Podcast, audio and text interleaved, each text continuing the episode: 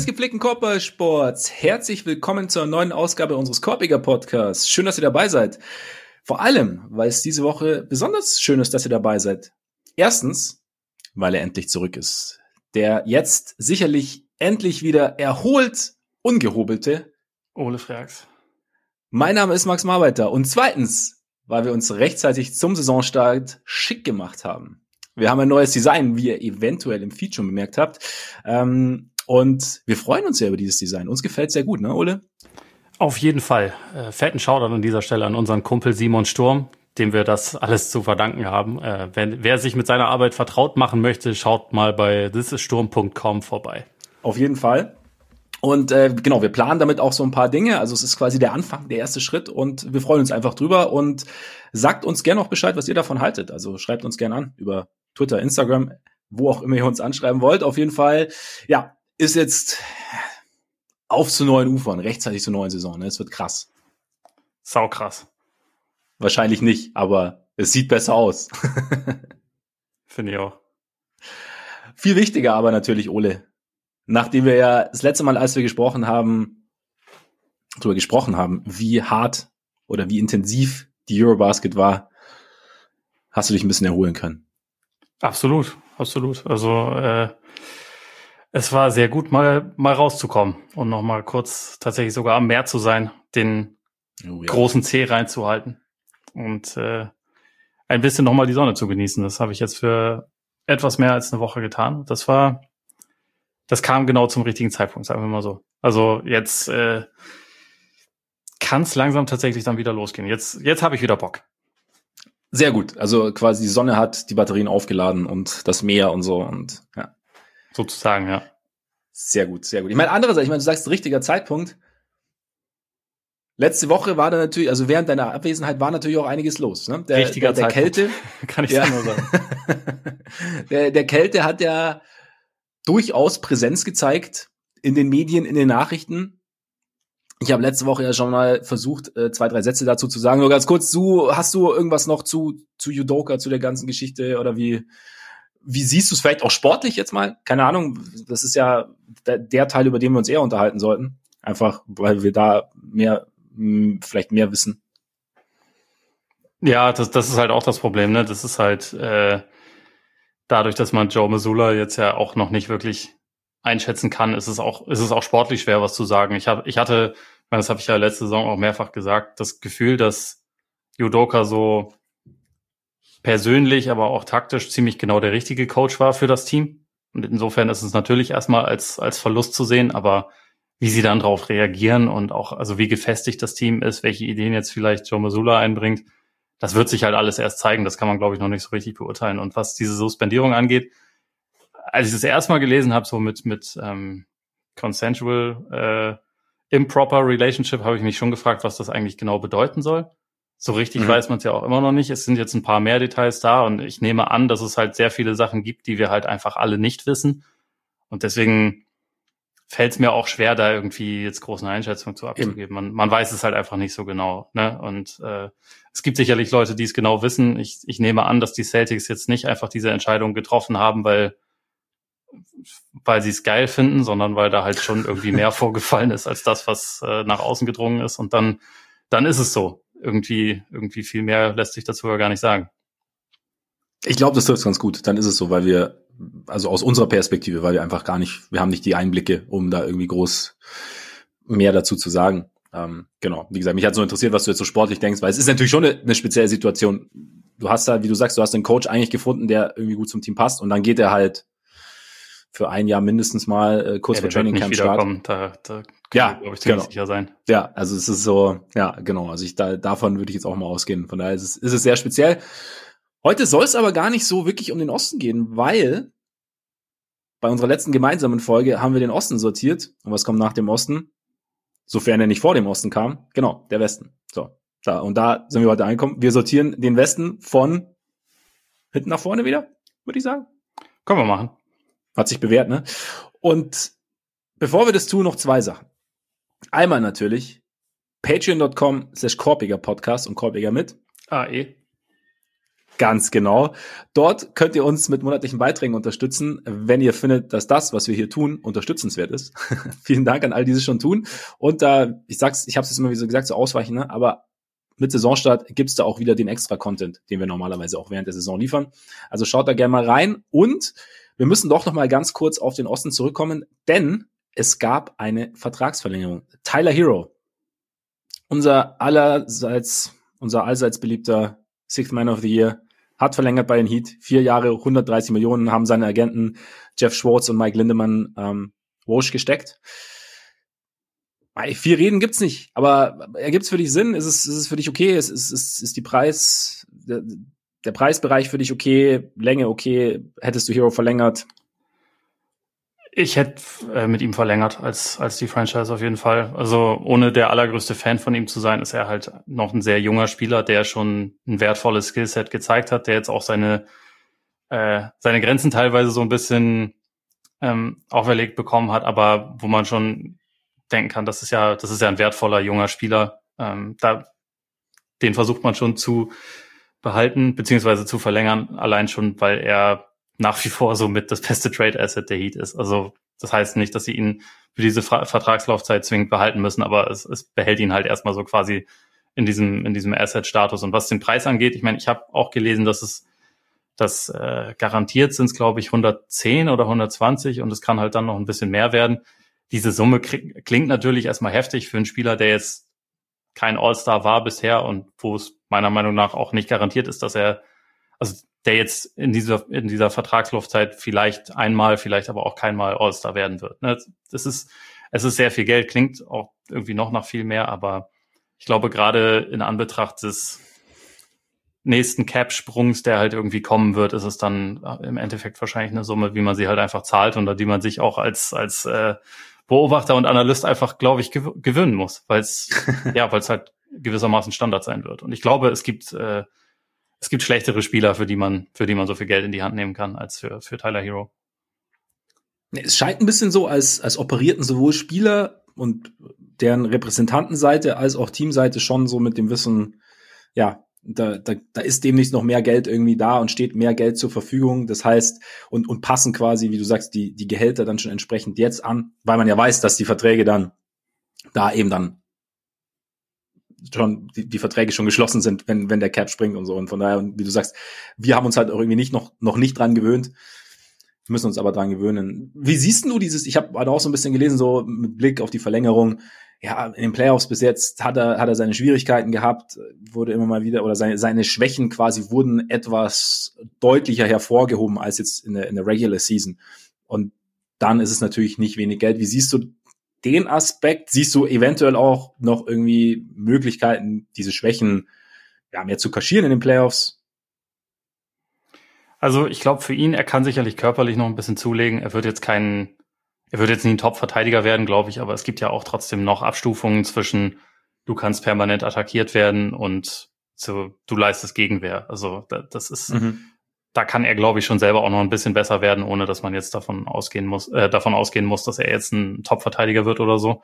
Aber ich glaube auch, was das Team angeht. Und ich meine, klar, man kann sich auf das konzentrieren, was, was schwierig ist in den Playoffs für ihn. Also, aber man kann auch feststellen, dass er ja auch schon Playoffs hatte, in denen er offensiv wirklich sehr, sehr gut war und sehr wertvoll war ja. und halt gezeigt hat, dass er halt wiederum Sachen kann, die dir auch in den Playoffs total weiterhelfen können und die total wichtig sind. Also einfach, weil er so ein Tough Shotmaker ist.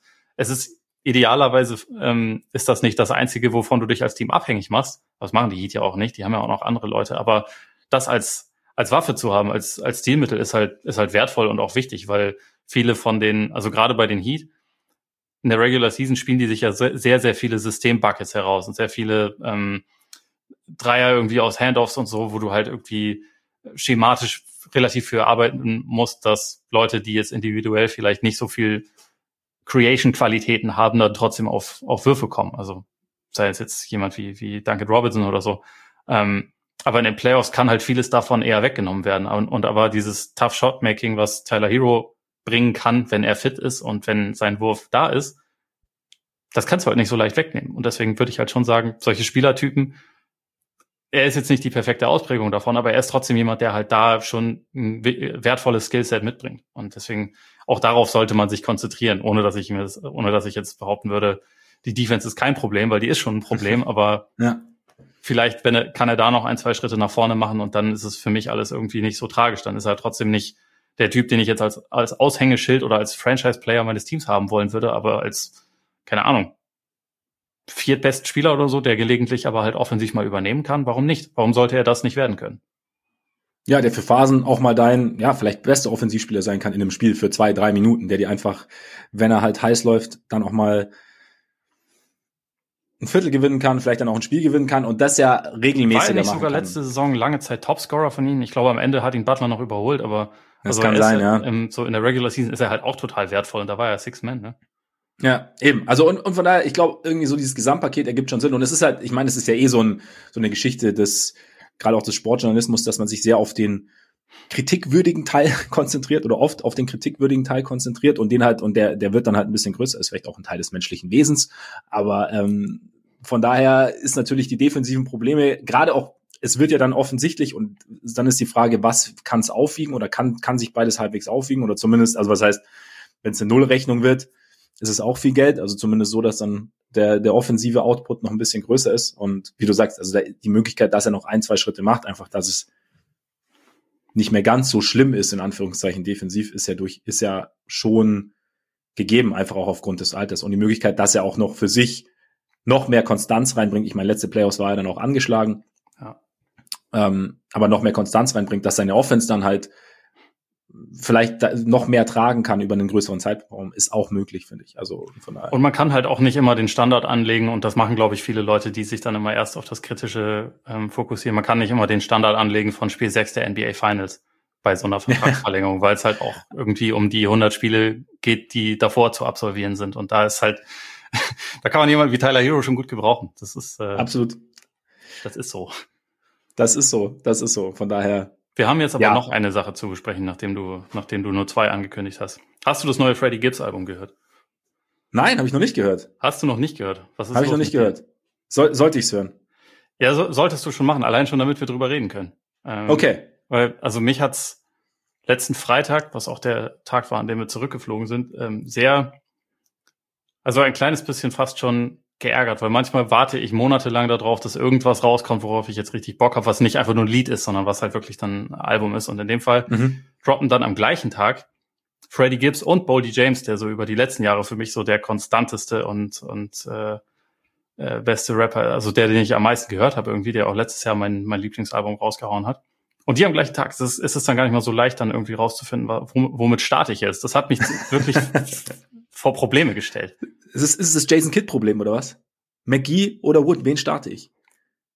Ja, ja. genau. Das ist ja, so. genau die ja. Tragweite. genau die Tragweite auch an, an Qualität auf jeden Fall. Ja, ja, ja.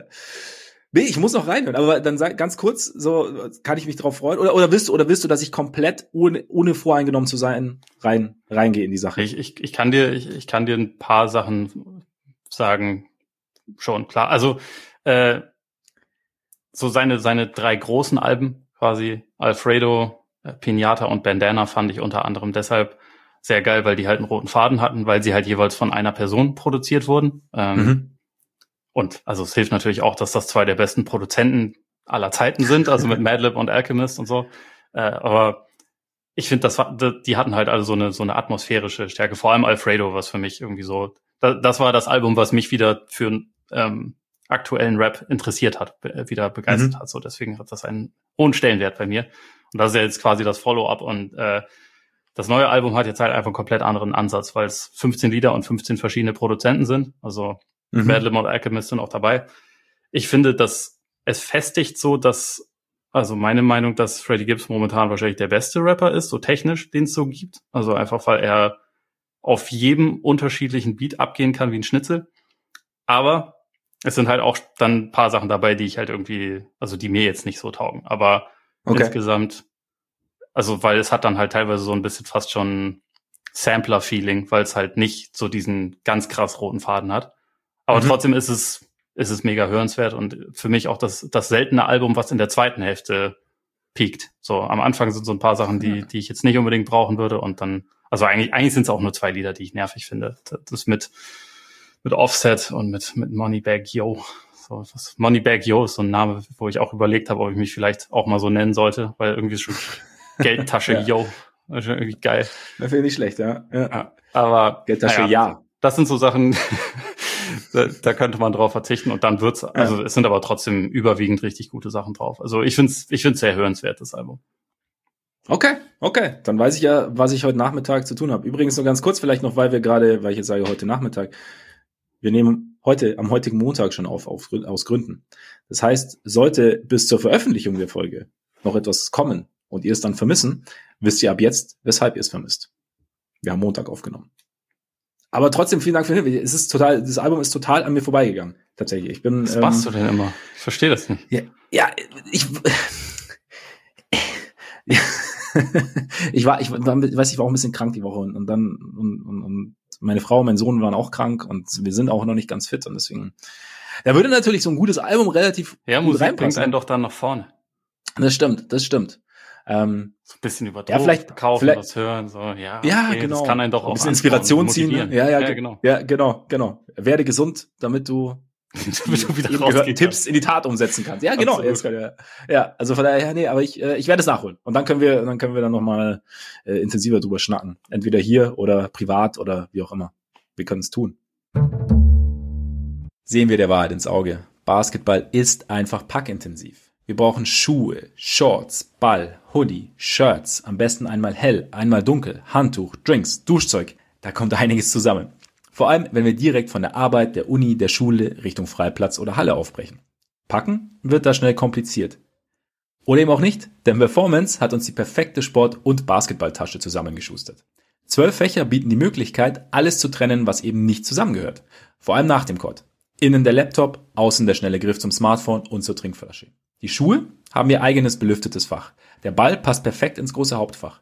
Und auch die Frage, was ihr nach dem Training oder im Spiel mit den nassen Klamotten und Handtüchern macht, beantwortet das Startup aus Berlin zielsicher wie Steph Curry die defensiven Aufgabenstellungen der Celtics. Im Geist des Joachim N., ehemals OC, bleibt bei mir beispielsweise kein Shirt trocken. Nass wird trotzdem auch nach der Halle nichts, was dann eigentlich trotzdem irgendwie trocken bleiben sollte. Performance-Taschen bekommt ihr nämlich mit extra Nassfach für die Sachen, die wirklich mit gar nichts mehr in Berührung kommen sollten. Was mir außerdem besonders gut gefällt, wir haben die Wahl. In der U-Bahn schwingt ihr euch die Tasche entspannt über die Schulter. Ich schwing mich dann wiederum ganz gern aufs Fahrrad, wenn ich zum Basketball fahre. Und da passt mir die versteckte Rucksackumstellung von Performance besonders gut. Zumal die Zipper der Taschen angenehm leicht gehen und ihr so alles in dem Moment griffbereit habt, in dem ihr dran denkt. Langes Kramen überlassen wir einfach den anderen. Sowohl beim Basketball als auch beim Sport und auf Reisen, denn auch dafür könnt ihr die Taschen verwenden. Zumal wir uns jetzt mit Performance zusammengetan haben und ihr deshalb eine ziemlich gute Gelegenheit habt. Gebt auf performance.com beim Einkauf einfach den Code Korbjäger ein. Das AE ist dann natürlich ähnlich selbstverständlich wie DeMar DeRozan's Midrange Game und ihr bekommt 15% auf euren Einkauf. Egal ob ihr eine Tasche in Größe S, M, L oder XL auswählt. Entspannter und durchdachter habt ihr für den Code noch nie gepackt. Und jetzt würde ich sagen, fangen wir an zu sortieren, oder? Weil wir wissen ja, wenn wir sortieren, dauert es bei uns ein bisschen, bis wir Ordnung ins Chaos bekommen. Und absolut. Es gibt, und ich habe auch so den Eindruck, im, im Westen ist auch irgendwie relativ viel Chaos, fand ich jetzt. Ich fand's, also, ich weiß ich nicht, hab, ich habe so große Blöcke. Äh, also okay. größer, größer als im Osten irgendwie, was die, was die Sortierung angeht. Ja, nee, ich hab's, bei mir ist es tatsächlich, mm, nee, kleinteiliger tatsächlich, glaube ich. Ich denke mal, ich denke mal ganz unten sind wir sogar wahrscheinlich fast einig. Wie, wie, wie heißt denn so dein unteres Tier? Tanke. Tanke.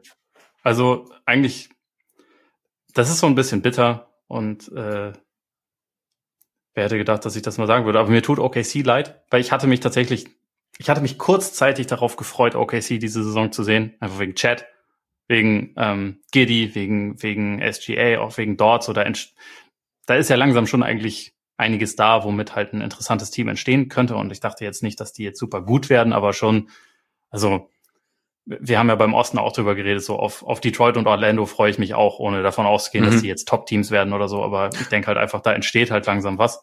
Ich meine, Detroit, Detroit jetzt mit, mit Bogdanovic natürlich sowieso.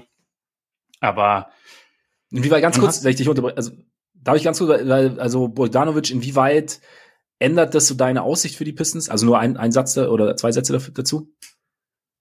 Ich habe noch ein bisschen mehr Bock drauf. Also ich glaube nicht, dass es jetzt irgendwie alles grundsätzlich verändert und ich weiß auch nicht, ob er da jetzt irgendwie lange bleiben wird oder so, aber es ist halt erstmal so als jemand, der konstant einer der besten Schützen der Liga war über die letzten Jahre, als jemand, der irgendwie sich auch noch zusätzlich so ein bisschen eigene Offense kreieren kann.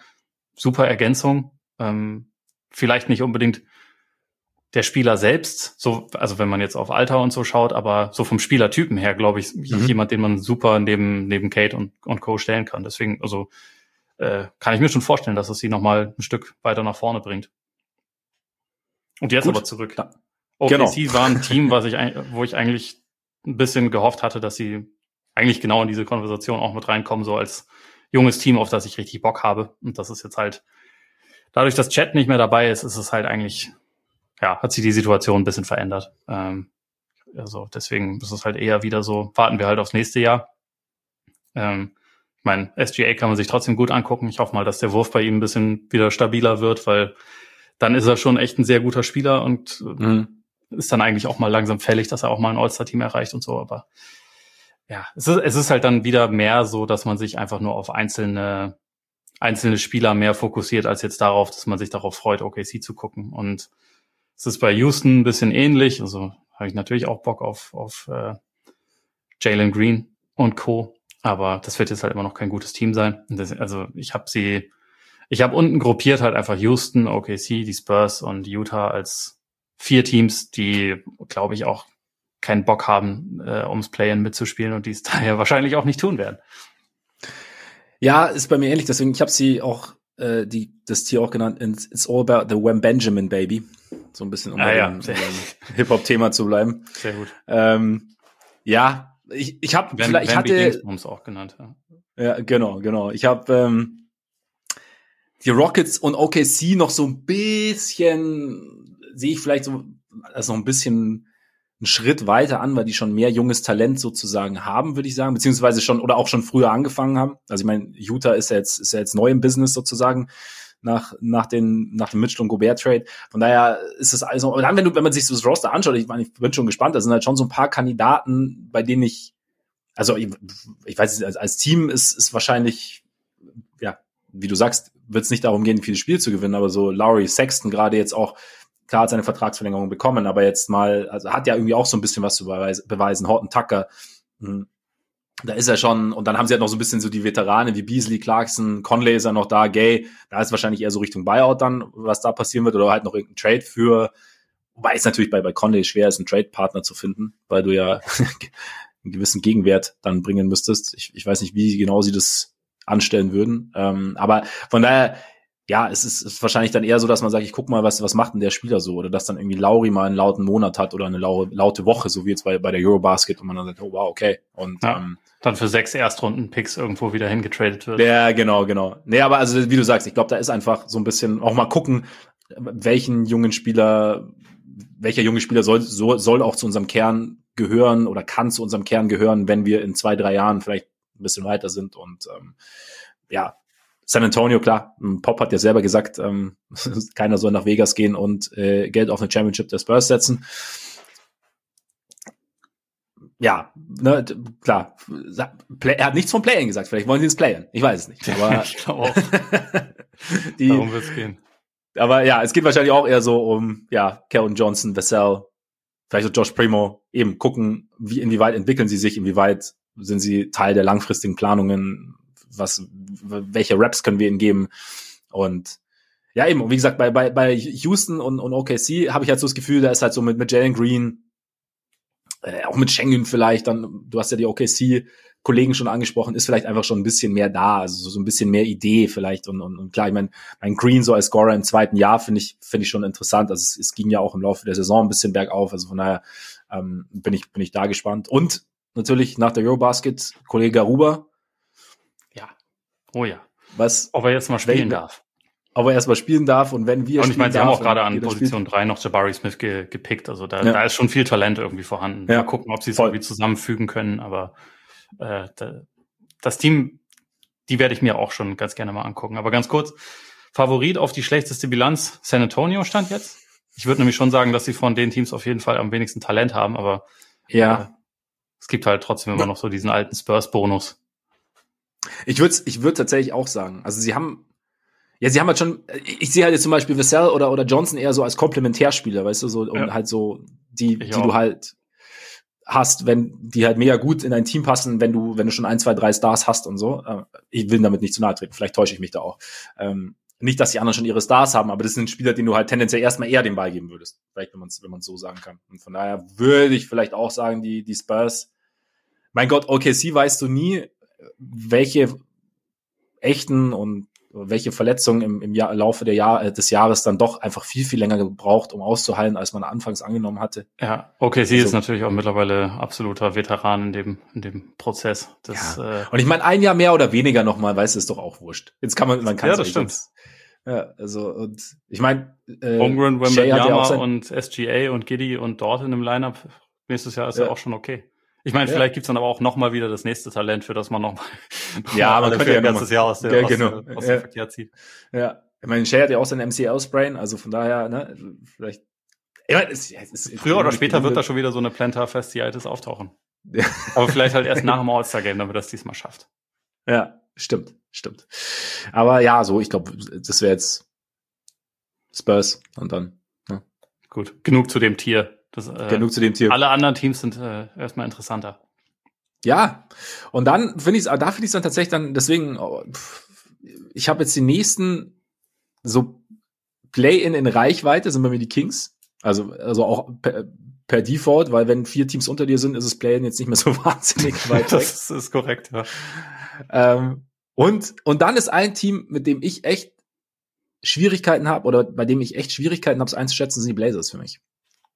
Ich weiß nicht, sind wie, bei mir auch die nächsten beiden. Und ich habe noch die, die LA Fakers mit in dieses Tier mit reingenommen, aber äh, die, die hast du weiter oben, nehme ich an. Ich, ich, ich habe sie, ich habe sie darüber in einem eigenen Tier und zwar weird, weil ich da auch irgendwie so, ich okay. weiß, ja, ich, verständlich. Da, es ist so ein, da ist irgendwie gefühltes Spektrum oder die ist so weit, welche Richtung es gehen kann, dass ich ja. irgendwie da, dass ich mir da, dass ich da irgendwie gar keine, ich kann sie gar nicht abschließend irgendwie einordnen für mich. Also A, natürlich, weil wir ja schon oft drüber gesprochen haben, dass wir davon ausgehen, dass da noch irgendwas passiert, weil das Team einfach noch unfertig aussieht und B halt, ja, es ist Jahr 20, aber LeBron ist halt immer noch wahnsinnig gut und Davis hat halt Potenzial, Top 10 Spieler mindestens zu sein. Jetzt zwickt der Rücken halt schon wieder, ne, ist natürlich auch so ein, so ein Ding.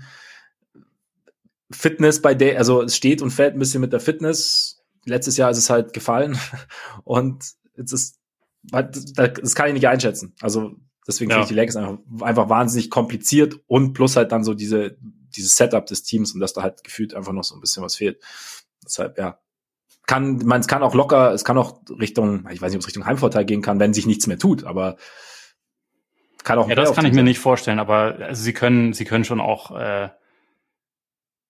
vielleicht so einen sechsten Platz erreichen. Wobei ich ja. schon irgendwie die Teams, die ich über ihn habe, momentan alle besser einschätze, aber das muss nichts heißen. Es, es gibt immer ein oder zwei Teams, das eine Saison aus der Hölle hat. Ich meine, hatten die ja. Lakers ja letzte Saison selber und dann, dann kannst du natürlich auch einen Schritt nach vorne machen, aber Stand jetzt ist er auch eh schwer zu sagen, was mit dem Kader noch so passiert. Und Davis, ja, hat halt irgendwie seit der Bubble 82 Spiele absolviert insgesamt. Und er hat 31 Prozent seiner Dreier seitdem getroffen, was halt irgendwie auch zu, zu diesem Top Ten Status nicht unbedingt förderlich ist. Deswegen, ja. also, also ich bin mal gespannt, was wir von ihm die Saison sehen. Ich finde den, der Kader ist nicht wirklich ausgewogen, nicht wirklich toll, aber er ist auch nicht so schlimm. Äh, und ja. mal gucken, was daraus passiert, was sie vielleicht noch machen. So ein paar der Verstärkungen gerade hinten raus fand ich jetzt schon sinnvoll. Also Schröder, Beverly, es bringt schon was. Ähm, Thomas Bryan ist, ist, ist okay. Ne? Es ist halt alles nicht, es ist jetzt alles nicht was irgendwie großartig, was verändert, wenn nicht Davis und LeBron super sind. Wenn die beide super ja. sind und beide fit sind, dann sollten die Lakers auch die Playoffs sicher erreichen. Wenn nicht, dann halt vielleicht nicht. Äh, deswegen, ja, vielleicht, vielleicht gehören sie nicht zwingend in das Tier mit den Blazers und den Kings. Ich habe es halt nur so gedacht, okay, das sind Teams, die, wenn wenn's wenn's mies läuft, könnte eins dieser Teams auch Elfter werden. Und da das ist bei den Lakers für mich schon auch der, der Fall, dass es auch passieren kann, dass sie Elfter werden und halt nicht mal das Play-in erreichen. Ir irgendwie das, schon. Das habe ich irgendwie bei den, bei den Teams, die ich über ihn habe, habe ich das irgendwie nicht. da habe ich es auch weniger. Wobei bei den Lakers, ich meine, du hast ja auch, du hast auch gesagt, sie hatten letztes Jahr diese Saison aus der Hölle und es ist schon wirklich sehr, sehr, also und ich, wobei ich kann, ich meine, ich tue mich auch jetzt nicht wahnsinnig schwer, die Blazers über den Lakers zu sehen. Also, also, weil, aber deswegen zum Blazers kommen wir ja gleich noch. Also auch weil, weshalb ich mich so schwer tue, sie einzuschätzen. Aber dass es nochmal wirklich so extrem mies läuft bei den Lakers und das müsste es meiner Meinung nach schon, dass sie auch das Play-in komplett verpassen ähm, kann ich mir kann ich mir nur schwer vorstellen. Deswegen würde ich so, ich, ich sehe sie relativ fix im Play-in, yay. Ähm, und also mindestens mal, was dann, haben wir gerade gesagt, kann, kann auch Richtung Richtung dann Sechster oder sowas gehen, aber ja, ich finde es einfach, es ist, es ist für mich wahnsinnig schwer einzuschätzen, einfach weil es halt Variablen sind, die wir bisher, die wir jetzt noch nicht absehen können. Also wie du gesagt hast, ähm, der Kader sieht noch unausgewogen aus und dann eben Gesundheit etc. Dann erzähl mir mal, warum, erzähl mir, warum dich die Blazers, äh, warum sie dich fertig machen.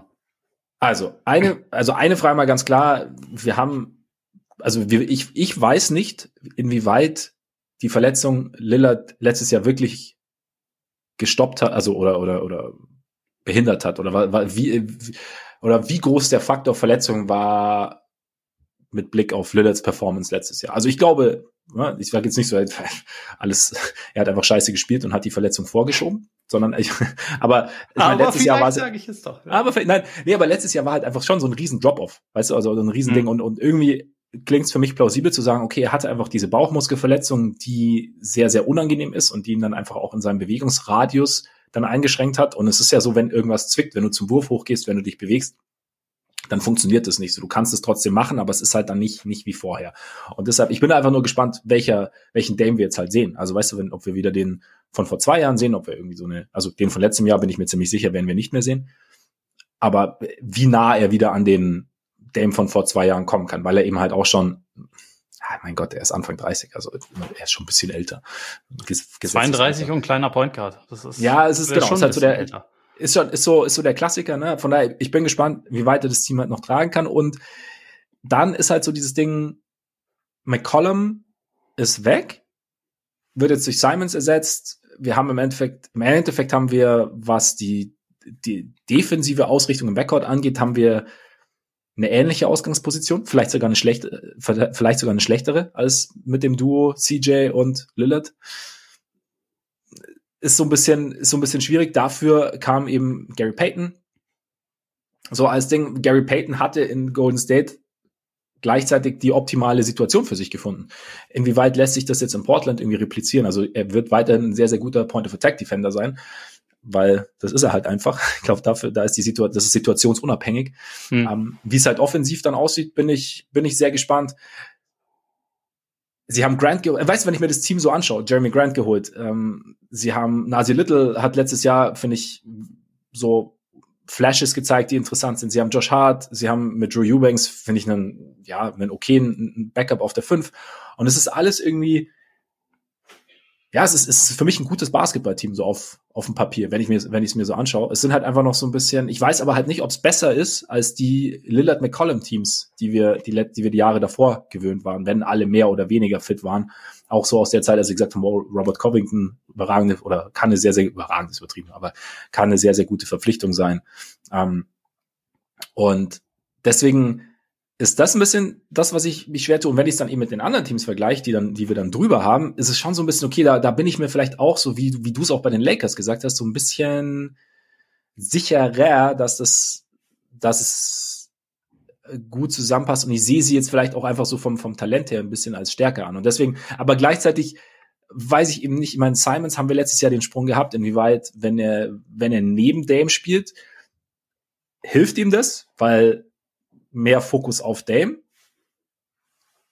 Schadet ihm das, weil ähm, weniger den Ball in der Hand, weil weniger Freiheiten sozusagen. Weder noch ist es einfach, ist es einfach okay. Also ich meine, es muss ja nicht immer eins der beiden Extreme sein. Es ist halt für, für Simons auch eine neue Situation.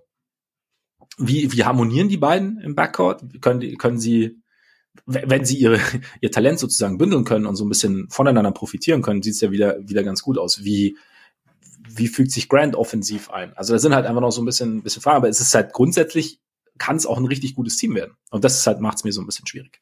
Ja. Schwer. Ja, kann ich nachvollziehen. Also ich, ich habe äh, auch über die Blazers die, die Preview im God Next Magazine, Magazine äh, geschrieben. So von daher musste ich mich auch ein bisschen mehr mit denen auseinandersetzen und bin an, an viele der gleichen Punkte gekommen, die du jetzt auch genannt hast. Also ich denke halt auch, eigentlich ist da viel, viel Qualität vorhanden. Es sind viele gute Spieler. Es ist eigentlich ein Team, was zusammenpassen kann. Es gibt zwar, finde ich, ein paar Sachen, wo man so ein bisschen sich Sorgen machen kann, weil sie haben zwar jetzt mehr Leute auf dem Flügel, aber überwiegend sind sie immer noch ziemlich klein. Ähm, mhm.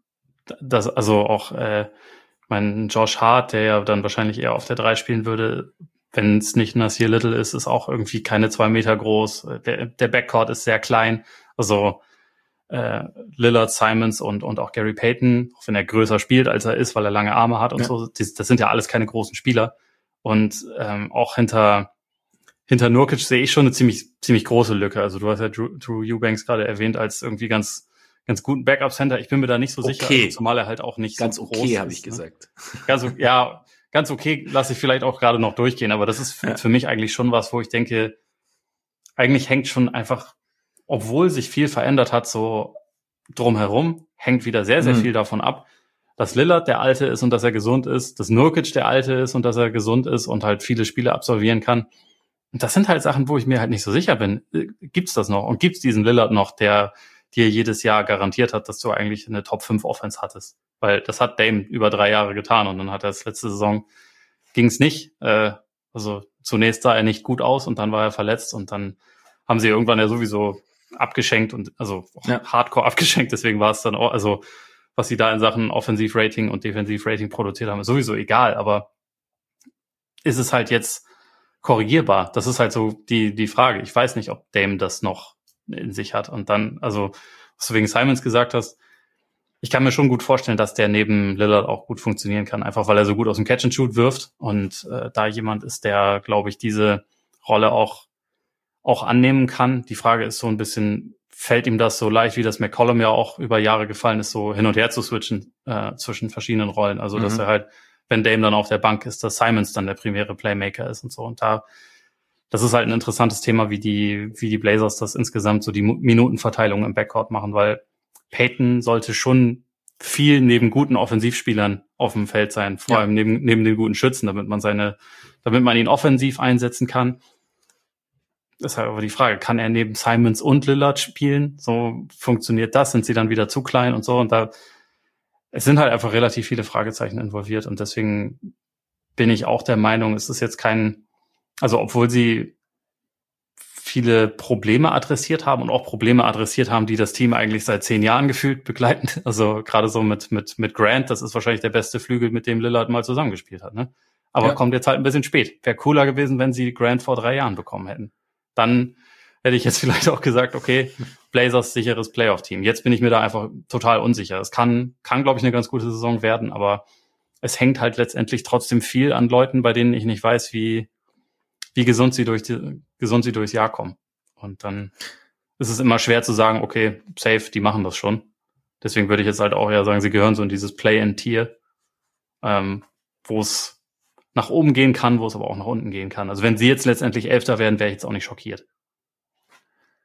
Ich glaube, ich schon ein bisschen. Ich sehe sie schon, also zumindest mal im Play-in sehe ich sie, sehe ich sie eigentlich schon am ehesten, also auch noch eher als die Kings, über die wir jetzt gleich noch sprechen, einfach. Das ist ja auch das einzige Team, über das wir dann noch nicht in der. Ja, genau, dann ist ja, es halt, ja, ich meine, ja gut, aber es, ist, es gibt ja immer so ein Team, zwei Teams, die dann vielleicht so ein bisschen unten reinrutschen, mit denen man vielleicht vorher nicht gerechnet hat, sei es jetzt durch Verletzungen, sei es weil ja, das dann alles doch nicht so zusammenpasst, wie man vielleicht gedacht hat. Ich, ich glaube, bei Dame, ich meine, wenn ich jetzt mich nicht ganz täusche, so richtig verletzungsgeplagt ist er ja nicht. Also es war jetzt halt diese eine große, diese eine große Verletzung letztes Jahr und wie du sagst, kleiner Point Guard und so. Trotzdem, ich, ja, ich, ich habe schon, glaube ich, noch ein bisschen mehr Vertrauen in Dame als du, dass er wieder, also einfach auch, weil ja Dame ja diese Chip on his Shoulder Situation der eigentlich liebt, ne? Und jetzt kommt er so zurück nach einem Jahr und, und wir sind ja nicht dann nicht die Einzigen, die jetzt uns fragen, okay, wie kommt er jetzt zurück in dem Alter nach der Verletzung?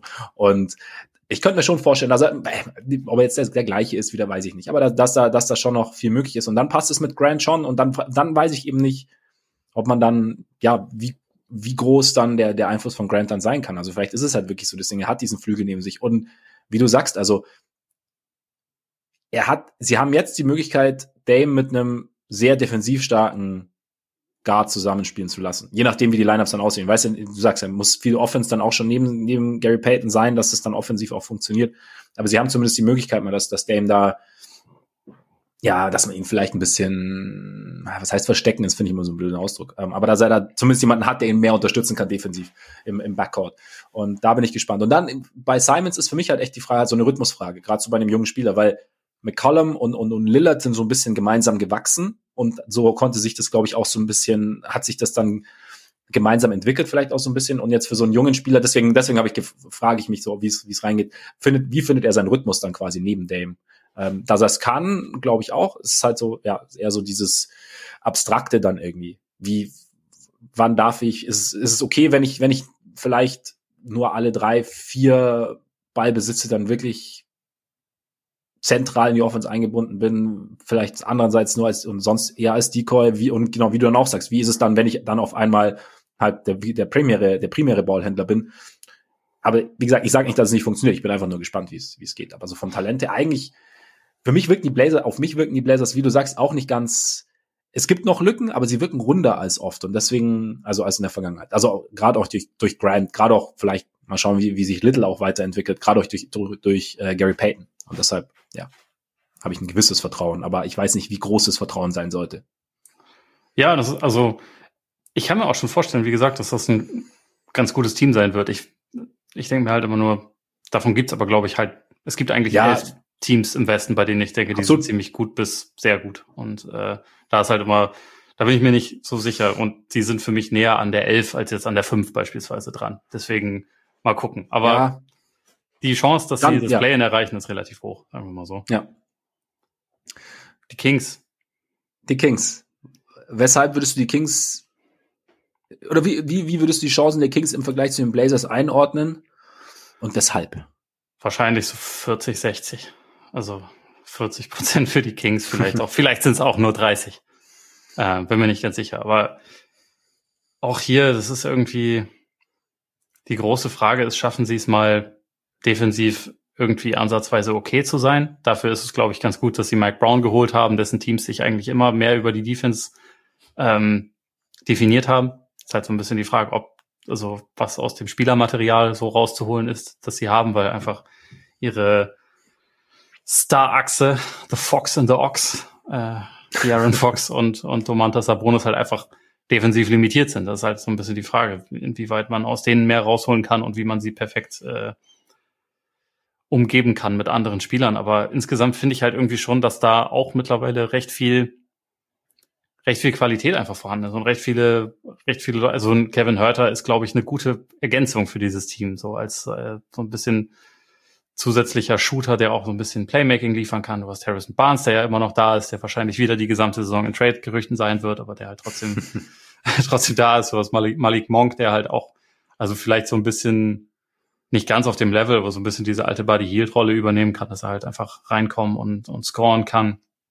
Mit Keegan Murray einen sehr interessanten Rookie gedraftet. Also da ist halt schon auch irgendwie Qualität vorhanden. Und also letzte Saison war die, die Stichprobe an Spielen, die man mit Fox und Sabonis gesehen hat, jetzt nicht groß. Ihr Offensivrating war auch nicht mal besonders gut oder so, aber Fox individuell sah schon gut aus. Und ich glaube auch, dass, dass Sabonis einfach ein Spieler ist, der, auch wenn ich von seinen von seinem Status als Star nicht unbedingt immer überzeugt bin, weil ich finde, da, da sind einfach ein paar Sachen bei ihm zu schwierig, aber der ist schon jemand, der offensiv ein Team sehr klar besser machen kann. Und äh, mhm. die eine ganze Saison zusammen, da, da kann halt irgendwie schon was wachsen.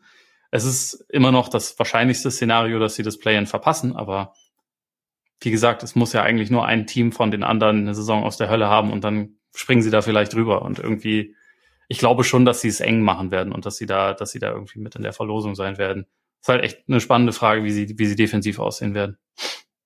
Siehst du denn Anhaltspunkte, dass es defensiv besser aussehen kann, jetzt mal abgesehen davon, dass Mike Brown die richtigen Schemes, Das ist der wichtigste Anhaltspunkt. Mitbringt.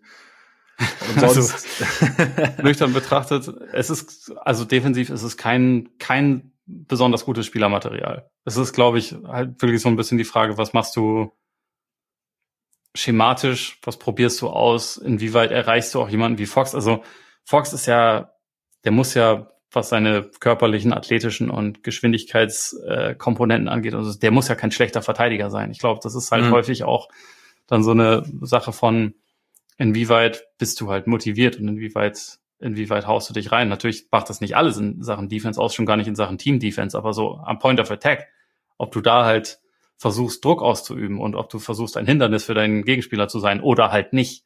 Das macht halt schon, glaube ich, individuell einen großen Unterschied. Und da bin ich ja immer gespannt, ob, ob Brown aus ihm halt mehr rauskitzeln kann oder nicht. Also wird sich zeigen.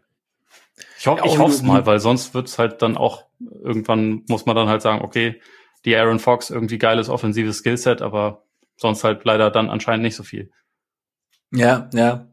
Ja, gerade auch, was du gesagt hast, so, so halt Druck ausüben oder auch wie du, wie du um Blöcke rumgehst. Also wenn du mal einen Pick gestellt bekommst. Ich finde es halt, weil das war ein so ein Ding, was ich, was ich bei Alex Caruso echt beeindruckend fand. Also wie er sich quasi schon vor dem Screen postiert, um dann äh, an seinem Gegenspieler dranbleiben zu können, ohne Foul eben. Also es ist halt einfach wirklich, also das ist halt High-Level-Stuff, ne? Also das, das genau, genau. Also ist, genau, das ist jetzt auch nicht. Ne? Aber nee, das stimmt, nee, nee, das, nee, auf jeden Fall. Also da, da ist schon wie gesagt, also ich habe gesagt, beeindruckend. Von daher ist mhm. es, ist es ähm, einfach ein Ding. Aber es ist halt, es ist, denke ich mal, es ist sicherlich viel auch Gefühl, aber es sind gewisse Dinge, wo du auch sagen kannst, also äh, für die man auch zumindest ein bisschen anleiten kann. Nicht, du musst es machen wie Caruso, aber du kannst dich, wenn, wenn ein Pick kommt oder so, kann, ich meine, schnell auf dem Bein ist er ja, also du kannst dich, postier dich doch mal so und probier rumzukommen. Oder, keine Ahnung, er kann ja vielleicht auch recovern, wenn er mal unterm Block durchgeht. Also aber einfach so, wie, wie er mit Blöcken oder wie er mit Picks umgeht, ähm, finde ich ganz, ganz interessant. Gerade auch, keine Ahnung, für mich, ist, ich finde es echt immer so, wenn du so einen athletischen Spieler siehst und dann so, okay, wie du sagst, es müsste ja, defensiv müsste es ja zumindest okay sein, dass du halt eben nicht, also kein, keine Liability bist mangels eines deutschen Begriffs gerade. Ähm, ja. Und da war ich mal wieder, und dann vielleicht, vielleicht sehe ich es dann aber auch zu simpel, weißt du, dass halt irgendwie so äh, quasi dieses Beschleunigen geradeaus und, und äh, so halt Haken schlagen nicht gleich diese laterale Geschwindigkeit ist, die du vielleicht für, für die Defense brauchst und ähm, diese vielleicht auch Körperschwerpunkt etc., da spielen ja schon gewisse Dinge mit rein und halt sicherlich auch ja, der, wie, wie heiß bin ich auf, aufs Verteidigen. Aber ja, Fox bin ich, bin ich gespannt. Mitchell, ist das noch irgendwie einer, wo du sagst, okay, da kann man vielleicht noch mehr, also, weil da ist ja Defense durchaus vorhanden. Ähm, der ist, also defensiv auf jeden Fall, äh, dem, dem fehlt es da nicht unbedingt an Motivation und ja. auch nicht an, an Screen-Navigation und so. Es ist halt, wird spannend zu sehen, wie, wie Brown damit plant. Also ob, äh, ob die beiden halt viel Zeit nebeneinander auf dem Court sehen, ob er halt eher, eher der Backup ist, auch inwieweit seine offensive Entwicklung nach vorne gehen kann, weil das natürlich auch dann immer mit die Rechtfertigung ist, dass er auf dem Feld steht. Das Problem bei ihm ist halt einfach echt, dass er klein ist. Ne? Wenn er ja. fünf bis zehn Zentimeter größer wäre, dann könnte man ihn ja relativ easy neben Fox hinstellen und dann, dann wäre eine, eine Sache wahrscheinlich schon mal erledigt, aber äh, ist halt einfach nicht so. Und deswegen ist, auch, ist er auch, also obwohl er ein super Point of Attack Defender ist, ist er halt defensiv dann jetzt auch nicht so wertvoll wie, keine Ahnung, jemand wie äh, Danny Green in seiner guten Zeit, weil der halt einfach größere Spieler verteidigen kann und dadurch mhm. einen größeren Impact haben kann. Das ist halt, das ist ja. halt bei jemandem wie Mitchell nicht der Fall. Aber trotzdem bin ich auch gespannt, inwieweit er sich entwickelt jetzt in diesem Jahr. Wird interessant. Also gerade auch wie eben, wie du sagst, so, so vielleicht etwas defensiv orientierterer Coach, wie, wie Brown dann eben mit Mitchell umgeht, ob er dann sagt, okay, das ist genau Fox auf die Bank, Mitchell ist Starter. Ja, genau, genau. äh, wird interessant, aber dann lass mal, lass mal weitergehen. Nächstes, also Lakers haben wir ja schon besprochen. Was, was wäre dein nächstes Tier? Battle for Heimvorteil.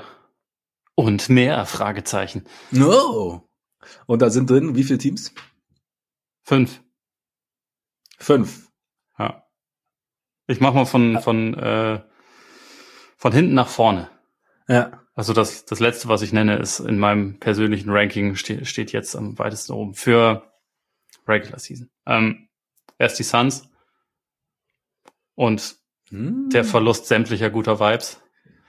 Die Grizzly Bären. Doch nur weil sie jetzt nur, nur weil sie jetzt gegen Adelaide verloren haben oder was? Ist das, Unter ist anderem. Jetzt, sind sie deshalb, es ist, ist, ja das Einzige, was in letzter Zeit komisch war bei den Ja, Suns, sonst ne? war nichts. Sonst war nichts. das einzig erwähnenswerte Thema. Ja, ja, ja. Ähm, also ja, ich habe tatsächlich die beiden besten Teams der Western Conference äh, der letzten Saison kommen jetzt hier, also Suns, Grizzlies. Okay. Grizzlies sind eher Verletzungsthemen, aber ja, dann, dann ist da der Pelikan, den mhm. ich echt Bock hab. Also ja. nüchtern betrachtet sollten die wahrscheinlich am Ende dieses Tiers sein, aber ich freue mich mega auf die Pelicans, bin sehr gespannt. ähm, die Mavericks und dann die Wölfe aus Minnesota. Ja. Die, glaube ich, einfach eine Regular Season Maschine sein werden. Das glaube ich auch. Das glaube ich auch. Weil, ich meine, Rudi Gobert ist ja generell, wissen wir ja schon, ne, Regular Season funktioniert es ganz gut. Auch bei Eurobaskets funktioniert es ganz gut und in den Playoffs funktioniert es eigentlich auch besser, als viele glauben mögen.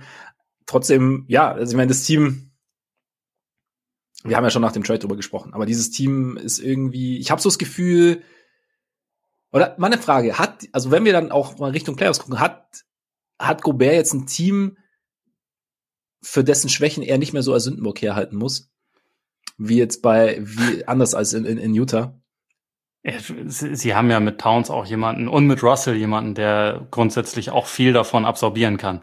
Der, der auch Sündenbock ähm, prädestiniert ist sozusagen. Ja, genau, Leute, die sich mit ja, dem ja. Thema auch auskennen.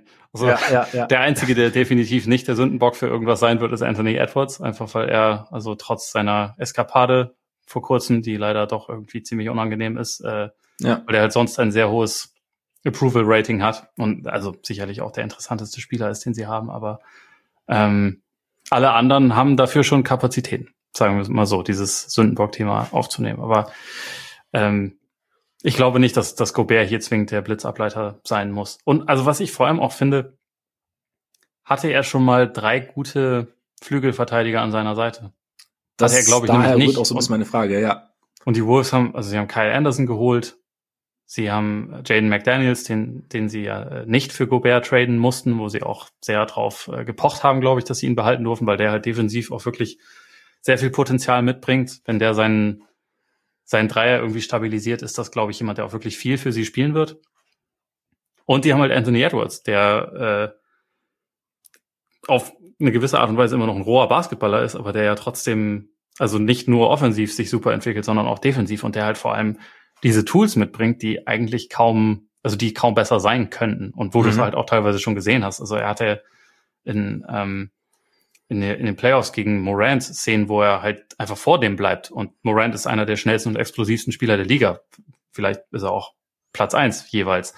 Und Edwards hat es halt einfach geschafft, vor ihm zu bleiben und hat da irgendwie ja. mal gezeigt, also nicht nur, dass das ähm, wie wir es eben hatten, dass so diese Motivation durchaus da ist, sondern auch, dass die Intelligenz, wie er sich zu bewegen hat, diese, diese laterale Geschwindigkeit und dieses, ähm, wie kommt, wie positioniere ich meinen Körper richtig und so, dass er da halt voll vieles schon von mitbringt. Und er ist ja immer noch total jung und ich glaube, dass der halt, ähm, also wahrscheinlich wird er diese Saison schon All-Star, aber ich, ich glaube auch, dass halt so sich über die nächsten Jahre er sich halt einfach nicht nur offensiv, sondern auch defensiv halt zu einem richtig, richtig krassen Two-Way-Player entwickeln kann. Und dann hast du schon einfach ein super Grundgerüst. Dann hast du zwar mit, mit Russell natürlich immer noch ein großes defensives Fragezeichen. Du hast mit Towns, der jetzt auf der Vier dann spielen muss, natürlich auch ein, ähm, ein Fragezeichen, wo man sehen muss, wie, wie das so funktioniert, wie er das annimmt. Aber du hast halt auch trotzdem einfach eine saugute Basis und du kannst ja auch unterschiedliche Lineups spielen. Du kannst, kannst viel, viel experimentieren und so. Und deswegen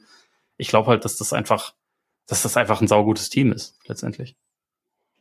Ja, gerade, ich meine, du sagst es ja, ich, ich finde halt, sie haben jetzt die Möglichkeit, auf jedem Teil des Feldes oder wie wir sagen, Frontcourt, Backcourt oder wie auch immer, halt einen guten Defender oder Backcourt, Flügel und dann groß einen guten Verteidiger zu haben. Und das ist halt einfach, und das halt neben Gobert, und deswegen bin ich halt auch gespannt, wie jetzt wie der Defender Rudi Gobert dann aussieht auch. Weißt du, wie ich meine? Also jetzt halt mit in, in einem, in einem, wo er in einem, in einem Setup, in dem er vielleicht weniger kaschieren muss, in Anführungszeichen, als es in, in Utah musste. Und das halt klar, mit Blick auf, wie du sagst, Regular Season mache ich mir da eigentlich relativ wenig Gedanken, solange das halt alles auf persönlicher Ebene funktioniert, solange das halt, also nicht, nicht weil Gobert Vorgeschichte, sondern einfach weil neues Team. Keine Ahnung, muss er, muss ich erst mal finden und halt neue Charaktere kommen zusammen und so. Ne? Russell um, wird ähm, ihm auf jeden Fall gelegentlich den Ball geben müssen, sonst wird gestänkert, das wissen wir. Sonst wird, sonst wird. Aber ja, Russell aber ist ja ein guter Pick-and-Roll-Playmaker, ne? Der sollte ihm schon auch eben. einfach vier Lobs pro Spiel erstmal servieren. Das ja. sollte ja möglich sein. Und dann, dann hat man, glaube ich, auch einen, einen, fröhlichen Rüdiger. Und das ist doch ja. das, was wir alle wollen. Ein fröhlicher Rüdiger ist ein guter Rüdiger. Ja, und deshalb, Shoutout Rüdiger. Shoutout Rüdiger, genau. Also ich bin, ja, es könnte, also ich meine, du hast die Verpflichtung von Anderson angesprochen, ist gut. Austin Rivers haben sie ja noch geholt, ne? Also als, als so ein bisschen, also Backup sozusagen, finde ich auch, finde ich solide. Und ja, irgendwie, irgendwie ergibt das Team, es ergibt einerseits irgendwie auf den ersten Blick wenig Sinn, weil du sagst, okay, du hast Towns und Gobert nebeneinander, du hast eigentlich zwei Center, die nebeneinander spielen müssen. Trotzdem aber irgendwie zwei Center, und das macht es halt irgendwie auch interessant mit einem komplett unterschiedlichen Skillset, ne? Und dann, ja, wenn, wenn du das, wenn du da irgendwie eine, eine Idee entwickelst, wie, wie das defensiv funktionieren kann, du hast einen der besten Verteidiger der Liga als Teil dieses Duos, dann, ja, ich bin, bin sehr gespannt. Also ich sehe sie auch als auf jeden Fall Playoff bauen, vielleicht Heimvorteil. Hm, mal gucken. Ja, also vor den Playoffs können wir dann eh noch mal drüber reden, werden wir ja. sowieso, aber ich, ich glaube halt, dass die, auch in der Regular ne? Season müsste schon viel schief gehen, damit dass sie nicht mindestens 50 Siege holen.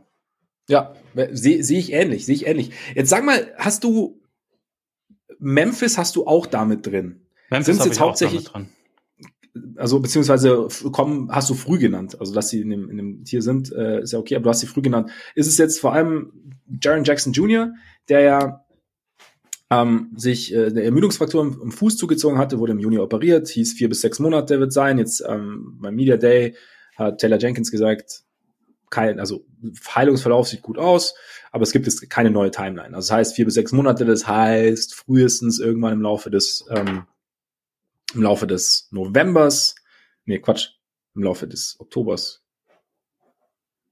Ja. Und warte mal. Ja, im Laufe des Oktober. Irgendwann zwischen Oktober, Dezember, Januar kommt er wahrscheinlich zurück. Ähm, inwieweit, also äh, Kyle Anderson haben wir gesagt, geht oder ist gegangen. Inwieweit glaubst du, wird diese Jackson-Verletzung problematisch sein, gerade auch mit Blick auf, auf die Defense. Ich meine, Brandon Clark ist ja ein, ein, solider Backup, aber wenn du jetzt sagst, okay, du musst von Anfang an, musst du sozusagen einen, vielleicht deinen, deinen wichtigsten Defender der letzten Saison irgendwie ähm, ersetzen.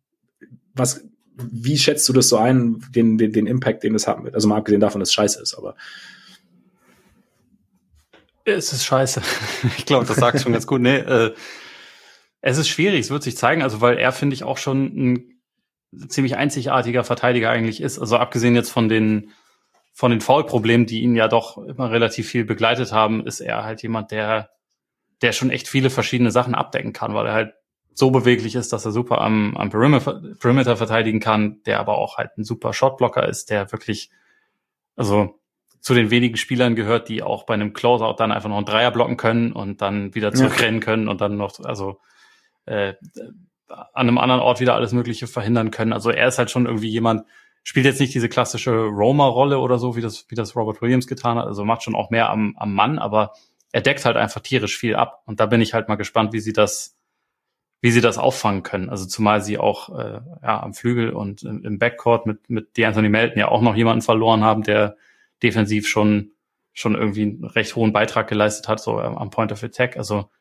dessen Rolle aber auch geschrumpft ist im Laufe der Saison, ne? Ja, ja, sie, sie sind rausgeschrumpft, aber so für die, also äh, wenn ich das richtig im Kopf habe, war von den 25 Spielen, die sie ohne Morant hatten, von denen sie ja 20 gewonnen haben, da war Melton der Einzige, der in allen zur Verfügung stand. Also der hatte okay, während der ja. Saison schon auch eine Rolle gespielt. Es wurde hinten raus ein bisschen ja. weniger, das stimmt, aber ähm, er ist schon eigentlich halt auch ein ganz guter Spieler, sagen wir mal so. Und ja. sie haben halt eigentlich keinen, sie haben halt jetzt nicht wirklich viel neu reinbekommen. So die, die namhafte Verpflichtung ist Danny Green und der wird wahrscheinlich die ganze Saison nicht spielen. Also deswegen ist halt viel davon abhängig, dass sie halt erstmal diesen Jackson-Ausfall auffangen, dass vor allem Zaire Williams irgendwie einen Schritt nach vorne macht, mehr Minuten übernimmt. Also da gehen sie ja wohl stark von aus. Das war ja mit eine ja. Wette auf ihn, dass sie halt Anderson und auch Melton nicht behalten haben. Und ich meine, über die letzten Jahre haben sich die Grizzlies da ja auch ein gewisses Vertrauen verdient. Ne? Also sie haben super gedraftet, sie haben ultra viel Qualität im Kader, viele junge, gute Leute, wo man auch denkt, die können wahrscheinlich in einer größeren Rolle sogar noch mehr zeigen. Deswegen, ich mache mir jetzt auch keine Sorgen, dass sie irgendwie groß abfallen. Das nicht. Und innerhalb dieses Tiers ist auch die Sortierung eigentlich nicht so wichtig. So, sie sind halt mhm. irgendwie da mit drin. Ich glaube, äh, momentan hätte ich sie jetzt nicht zwingend auf dem richtigen Contender-Level. Da habe ich da, also drei Teams stehen für mich über ihnen, aber mehr dann auch nicht. Und sie können halt sie können halt trotzdem den Heimvorteil bekommen. Aber ähm, ich, ich möchte halt gerne erstmal sehen, wer jetzt wie dann neue Spielanteile für sich beansprucht und wie, wie sich das so gestaltet und wie sie vor allem halt defensiv ohne Jackson klarkommen. Wenn man hat letzte Saison gesehen, in der Regular Season zumindest sind sie äh, ohne Morant erstmal klargekommen. Mhm. Jackson ist halt so defensiv so das, das spezielle Element, was sie hatten. Und mal gucken. Also vielleicht fällt er ja auch gar nicht so lange aus und dann dann sind sie, kann man sie vielleicht sogar ein Tier höher einsortieren, aber momentan hätte ich sie jetzt mal hier. Ich meine, die Defense war halt ein großer Faktor auch letztes Jahr, als Morant ausgefallen ist. Halt, weil ja. sie sind ja defensiv relativ schlecht gestartet und dann haben sie so in Morants Abwesenheit nicht bewusst nicht wegen Morants Abwesenheit so eine defensive Identität entwickelt. Und da war, denke ich, Jackson schon mit prägend dafür. Deshalb, ja, ich bin gespannt, ob es sich halt so replizieren lässt, sozusagen. Dir, dir fehlt eigentlich einer deiner zwei besten Spieler über, über einen längeren Zeitraum und, und du findest trotzdem Weg. Also Williams ist für mich auch ein, äh, auch ein interessanter Spieler, wie, er, wie er sich jetzt im zweiten Jahr entwickelt. Eben hat er auch in, in den Playoffs seine Momente gehabt einfach. Ähm, Gerade auch vielleicht Kombinationen dann auch mit dem, mit dem Wurf dazu, was glaube ich halt, ja, bei, bei Memphis ja immer, immer ein Faktor ist. Also wenn da jetzt, wenn da jetzt jemand mit einem sicheren Dreier noch irgendwo rumläuft, schadet es definitiv nicht. Anderson-Abgang tut schon irgendwie weh. Also sie haben schon ein bisschen was verloren. Ich habe sie aber auch halt, also für mich sind sie auch klar Playoffs mit, mit, mit Blick auf Heimvorteil einfach, oder halt eigentlich mit, mit Heimvorteil. Weil, ja, da auch so ein bisschen so ein Vertrauensvorschuss da ist, so wie, wie sie es über die Jahre aufgebaut hat, plus dann eben wie letztes, letztes Jahr gelaufen ist. Ist halt auch so eine Frage, wie jetzt Spieler, die halt ihre Breakout-Saison hatten, wie jetzt, wie jetzt Bane zum Beispiel jetzt im nächsten Jahr, also ob legen sie noch meins drauf, stabilisieren sie sich auf einem hohen Niveau, wird es vielleicht jetzt ein bisschen schwerer, das zu replizieren, keine Ahnung. Also so ein bisschen halt einfach so Fragen, keine Ahnung. Also es ist irgendwie sehr allgemein irgendwie, aber das, so, sind gerade bei solchen Spielen finde ich immer interessant. Ich denke, ähm, Bane hat jetzt wenig Anlass zur Sorge gegeben letztes Jahr, dass da jetzt irgendwie der große, große Einbruch folgen sollte. Hm. Tendenziell sehe ich sie, ich weiß nicht, minimal schlechter aufgestellt als letztes Jahr irgendwie. Ich weiß nicht, wie, wie siehst du es? Also es hängt auch ein bisschen an Williams natürlich. Wenn Williams einen Sprung macht, dann haben sie vielleicht noch einen besseren Komplementärspieler ja, aber das, das ist halt die, die Möglichkeit, ne? Und auch, glaube ich, das, worauf sie, worauf sie hoffen, dass es sich in die Richtung entwickelt. Aber sonst, also erstmal würde ich das auch so unterschreiben. Ähm, da, also gerade auch, wenn man nicht weiß, wann und für wie lange dann Jackson zur Verfügung steht und dann halt mit den mit den Veteranenabgängen würde ich schon auch sagen, ja. erstmal muss man davon ausgehen, dass sie ja, auf dem Papier ein kleines bisschen schlechter sind. Was das, also bei Memphis hat man immer das Gefühl, es ist letztendlich egal, was auf dem Papier steht, weil die haben ihre eigene äh, Statistik-Nerd-Abteilung, die sicherlich schon Sachen ja. berechnet hat und dann haben sie irgendwann auch tatsächlich recht, weil sie einfach ein gutes Händchen haben und dann wird Brandon genau. Clark MIP dieses Jahr, weil er halt den Riesenschritt nach vorne macht und ja, äh, dann ja. sind sie halt letztendlich doch Dritter oder Zweiter oder so im Westen. Alles möglich, also würde ich nicht ausschließen. Aber für den Moment für den Moment sind sie wahrscheinlich ein kleines bisschen schlechter geworden. Lass uns doch mal ganz kurz über Phoenix sprechen, aber weil es für mich relativ schnell geht. Also Phoenix sind für mich mittlerweile einfach nur noch Soft-Faktoren. Also, weil es ist so, Talent ist weit entfernt. Klar, Chris Paul ja. ist ein Jahr älter. Ähm, dafür Booker hat noch eine Saison hinter sich. Also da ist, Talent ist für mich jetzt nicht die Frage. Es ist halt einfach, ja, du hast schon gesagt, die Vibes waren jetzt nicht die allerbesten so in den letzten Wochen die, die da irgendwie rübergegangen sind. Also Aitons versteinertes Gesicht. Also ich habe letzte Woche ja auch kurz ein bisschen drüber gesprochen. Ich persönlich finde find den Ansatz, Booker hat es ja dann auch nochmal gesagt, also manchmal ist es auch einfach gut, wenn man so sich dann halt einfach mal so ein bisschen Zeit versichert und, und man nicht miteinander spricht. Also ich sehe seh das jetzt nicht als so tragisch an. Es kommt halt für mich viel darauf an, ob sie sich halt ja wieder zusammenraufen und ob sie wieder oder inwieweit sie sich wieder zusammenraufen müssen und wie das dann funktioniert. Also ich glaube, das ist so ein bisschen, das sind so zwei Faktoren und die kann ich halt irgendwie schnell mit einschätzen. Vom Talent her kommen sie für mich halt auch Richtung Heimvorteil wieder, einfach weil halt, ja, ja, ist, ähm, ja das ist das Team, was letzte Saison in der Regular Season weit vor allen anderen war. Ja. Ich meine, die Crowder-Geschichte, ja, keine Ahnung. Ach. Sagen wir es einmal kurz für Leute, die es nicht mitbekommen haben. Also, weil ich das auch erstmal irgendwie alles ein bisschen diffus fand, aber er fand es kacke, dass Cameron Johnson jetzt startet und hat deswegen eigentlich einen Trade gefordert. Und das Team hat dann ihm gesagt, okay, dann musst du auch nicht, nicht reporten zum Camp. Habe ich das richtig wiedergegeben ja. oder irgendwas vergessen? Ich habe den, ich habe den, dass das wegen Cameron Johnson war, äh, habe ich gar nicht so mitbekommen. Ähm, aber, aber es ging ja, darum, also, dass, dass, er wahrscheinlich von der Bank kommt, ne? Genau, das wollte, das wollte er wahrscheinlich nicht unbedingt, genau, irgendwie so. Und äh, ja, jetzt halt muss hat ich. Bossman 99 gesagt, so nicht mit mir. Ja, genau. Schweine.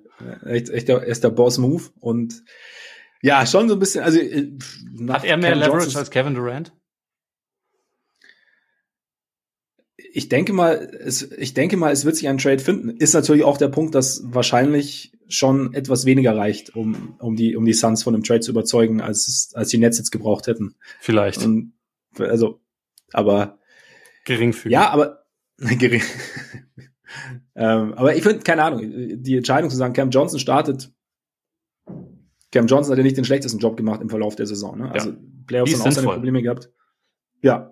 Und, und, also du musst ja vor allem bei dem Team jetzt auch äh, darauf bauen, dass der nächste Entwicklungsschritt von, von Booker, Aiton, Johnson kommt, also von den jungen Spielern, die ja. du hast. Und dann macht es halt einfach Bridges, auch Sinn. Ja.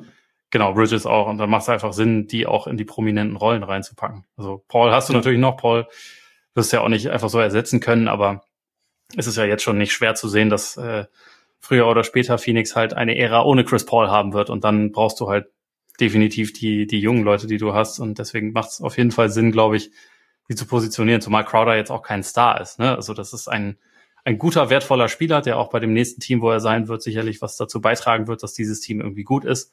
Aber er ist halt auch kein, kein Star, der jetzt irgendwie zwingend die Entwicklung von einem anderen Spieler blockieren muss. Und wenn er selber sagt, so, nee, von der Bank kommen ist nicht, das macht Bossman 99 nicht, dann dann würde ich halt als Team auch sagen, so, sorry, Bossman 99, dann, dann musst du halt zu einem anderen Team gehen. Also, was, willst, ja, was will ja. man machen?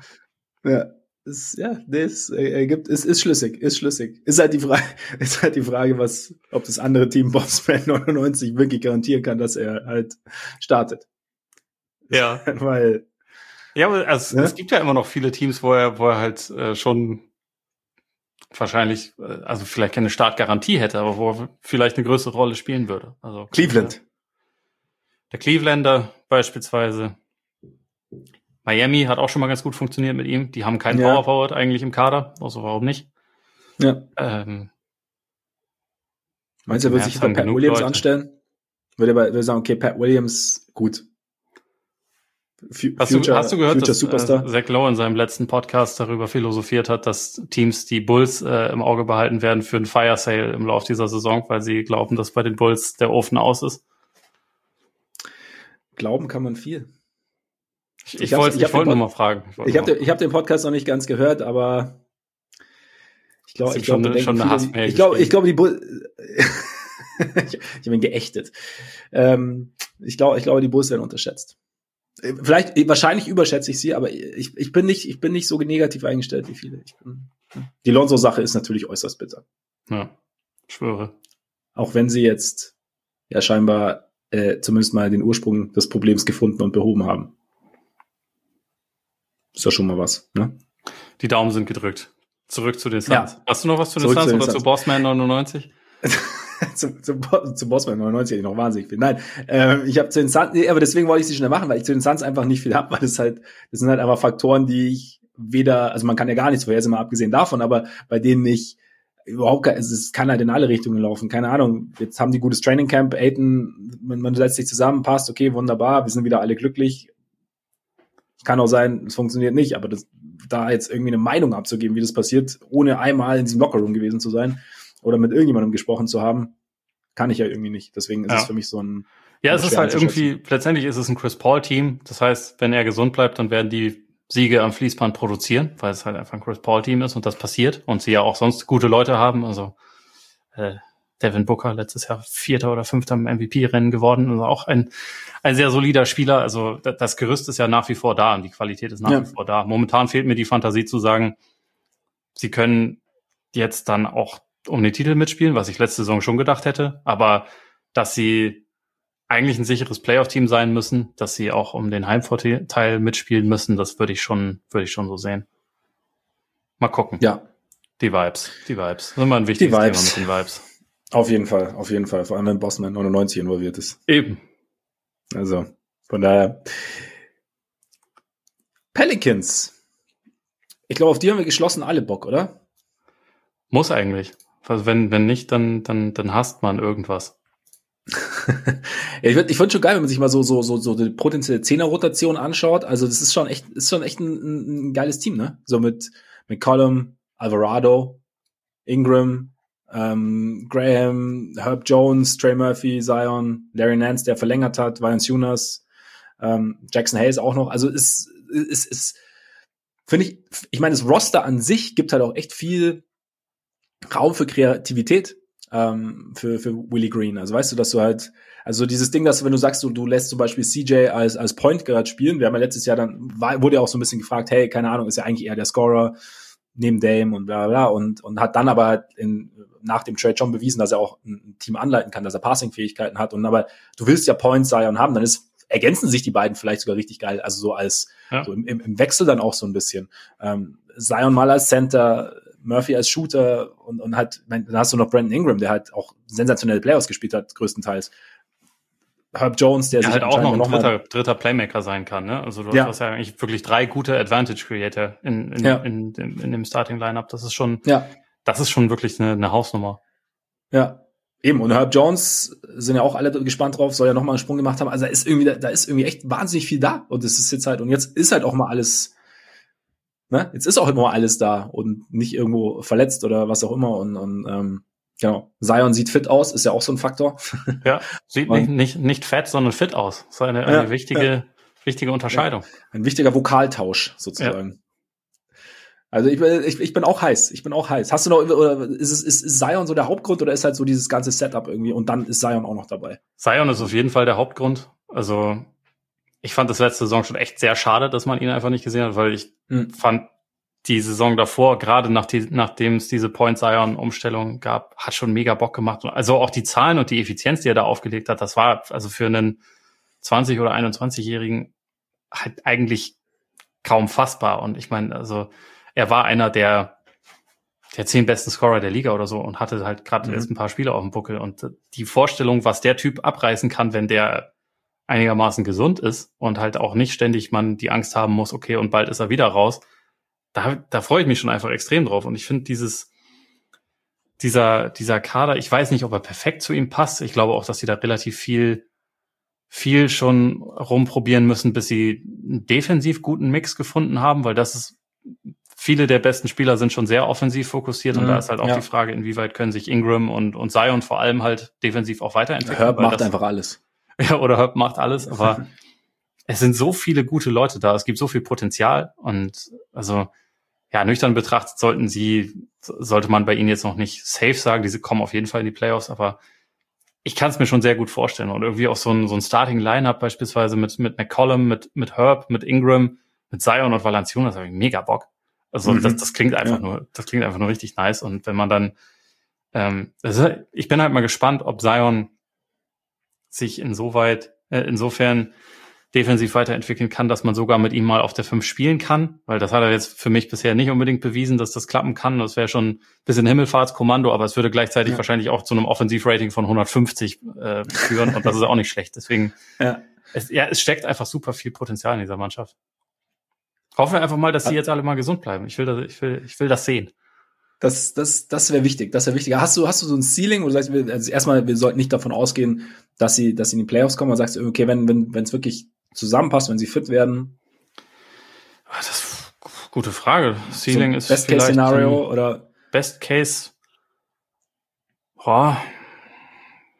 Vierter? Ich meine, ich habe sie ja in dem Heimvorteil-Tier mit drin. So ja. Vierter im Westen vielleicht. Also da müsste schon mhm. echt sehr viel, sehr viel richtig laufen, aber ich halte es nicht für ausgeschlossen, dass das passieren könnte. Und also, dass sie, dass sie vielleicht die beste Offense der Liga oder zumindest eine Top 3 Offense der Liga haben, halte ich auch für mhm. möglich. Also ja, ja. Es, es, ist alles ein bisschen, bisschen übertrieben, euphorisch gebe ich auch gerne zu, aber ich irgendwie, irgendwie ich, ich bin heiß auf die Pelicans. Mal gucken. Ja, mir, mir, mir geht's ähnlich. Mir geht's ähnlich. Bin, bin gespannt. Wie heißt bist du auf die Mavs? Ja, schon auch, ja. Und irgendwie weniger, weil ich das Gefühl habe, also auch wenn sie einiges ausgetauscht haben an Spielern, eigentlich weiß ich ungefähr, worauf es hinausläuft. Dass es halt viel Luca. Dass es die Luca-Show ist. Ähm, und es macht schon Spaß, sich die anzugucken, definitiv. Und trotzdem ist es manchmal auch ein bisschen, es kann so ein bisschen, bisschen eintönig werden.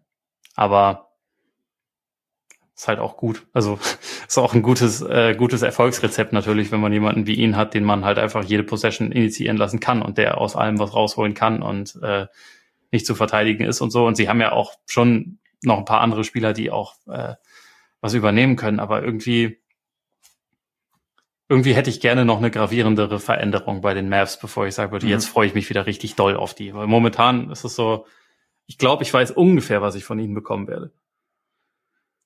Das ist jetzt ja, bei den Pelicans zum Beispiel nicht der Fall. Gut, das stimmt, klar. Man, Pelicans hat ja auch ein sehr, sehr zentraler Teil des Puzzles hat ja, hat ja gefehlt. Ähm, ja, Mavs, ich muss auch sagen, ich habe letzte Woche auch über die Mavs gesprochen mit, mit Christian Wood, der von der Bank kommen soll und bla bla bla. Ich hatte und ähm, wurde auch auf äh, Twitter dann darauf aufmerksam gemacht. Also er hat ja quasi das die Frage, er hat so, dass er noch nicht davon gehört hat, diese Antwort hat er mit einem leichten Grinsen im Gesicht gegeben und das hatte ich hatte ich nicht so auf dem Schirm, hätte ich ein bisschen besser gucken müssen auf jeden Fall. Ähm, von daher, ich trotzdem bin ich gleichzeitig bin ich trotzdem gespannt. Gleichzeitig bin ich trotzdem gleichzeitig bin ich gespannt, wie wie sich die Geschichte im Laufe der Saison entwickelt. Sollte er vermehrt von der Bank kommen, sollte er dann also kann, kann für mich auch funktionieren. Finde ich, finde ich eine, spannende, einfach nur eine, eine spannende Episode in der ganzen Geschichte.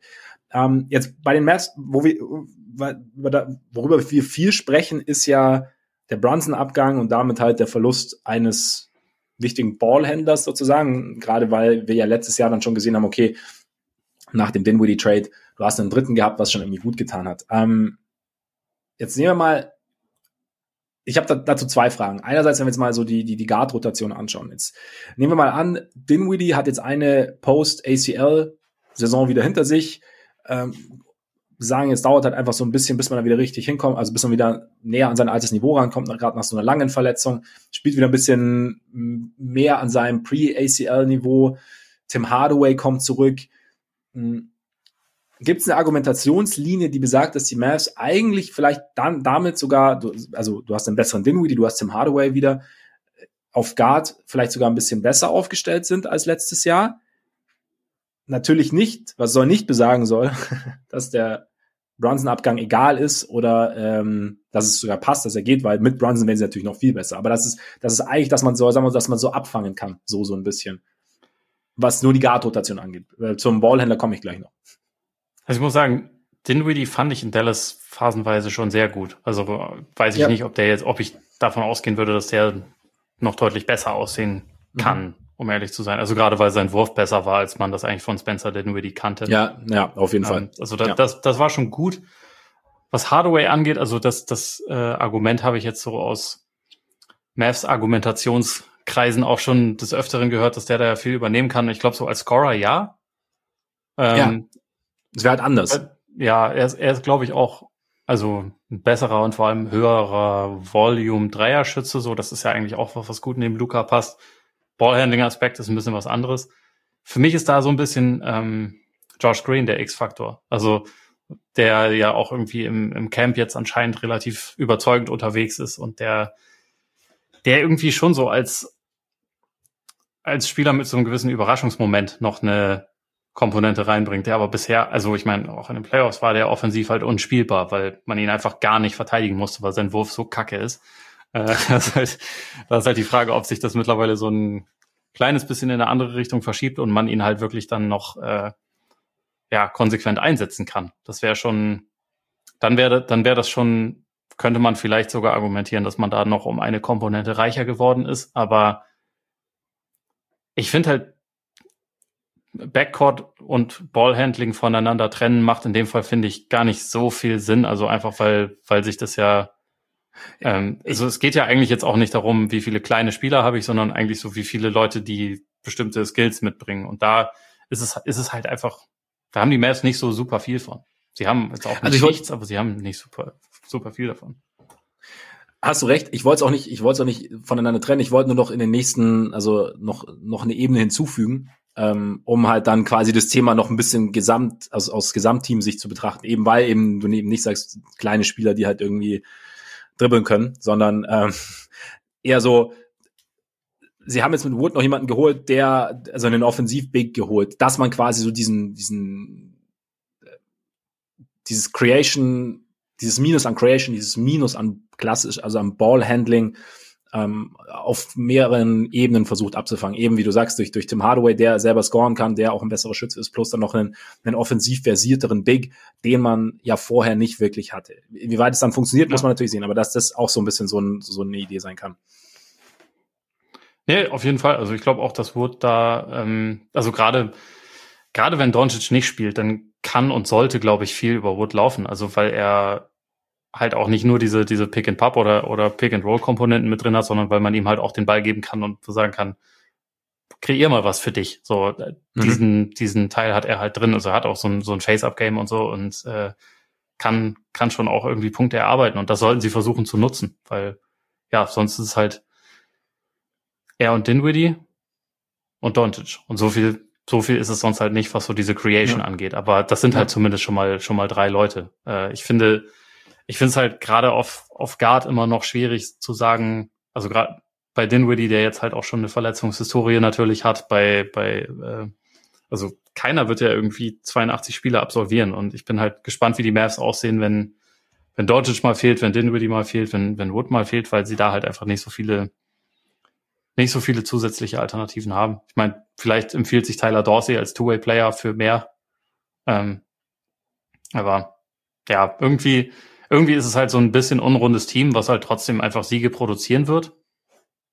Weil sie haben ja Qualität und sie haben halt so auch den Spieler in der Liga, der am besten dafür pro, äh, prädestiniert ist, so das alleinige Workhorse zu sein. Also das, das mhm. offensive Workhorse. Da, da gibt es keinen besseren als Luca. Deswegen wird das auch wieder ein sehr gutes Team sein. Ich glaube also für den nächsten Schritt brauchen sie dann halt trotzdem nochmal eine zusätzliche Kom Komponente mit drin. Aber äh, also nach allem, wie man sie so verstehen kann, wie, wie ich auch äh, so bei dem, bei dem Interview mit Tim McMahon, das ich gemacht habe während der EM, wie ich ihn auch verstanden habe, die sehen das ja auch alle so. Also die ja. wissen ja auch, dass sie noch einen zweiten Star brauchen und gucken halt, also müssen gucken, dass sie den in den nächsten ein, zwei Jahren kriegen.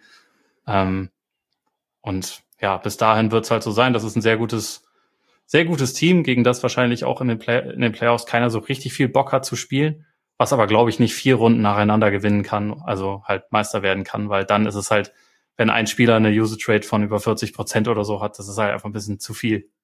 Egal wie gut der ist. Zach Harper von The Athletic hat ja gesagt, so hat dann bei seinen Off-Season Grades dann die Mavs oder hat, hat sie nicht verglichen, aber hat also die Hawks, die 2021er Hawks ins, ins Spiel gebracht, die halt durch, aufgrund gewisser Umstände dann halt irgendwie, also sagen wir, die unerwartet in die Conference Finals gekommen sind. Hm. Und dann halt eben diese Probleme hatten letztes Jahr, über die wir ja auch schon gesprochen haben. Und, und hat gesagt, okay, keine Ahnung, nicht, dass es bei den Mavs passiert, aber kann man auch im Auge behalten. Siehst du es ähnlich, dass, dass die Mavs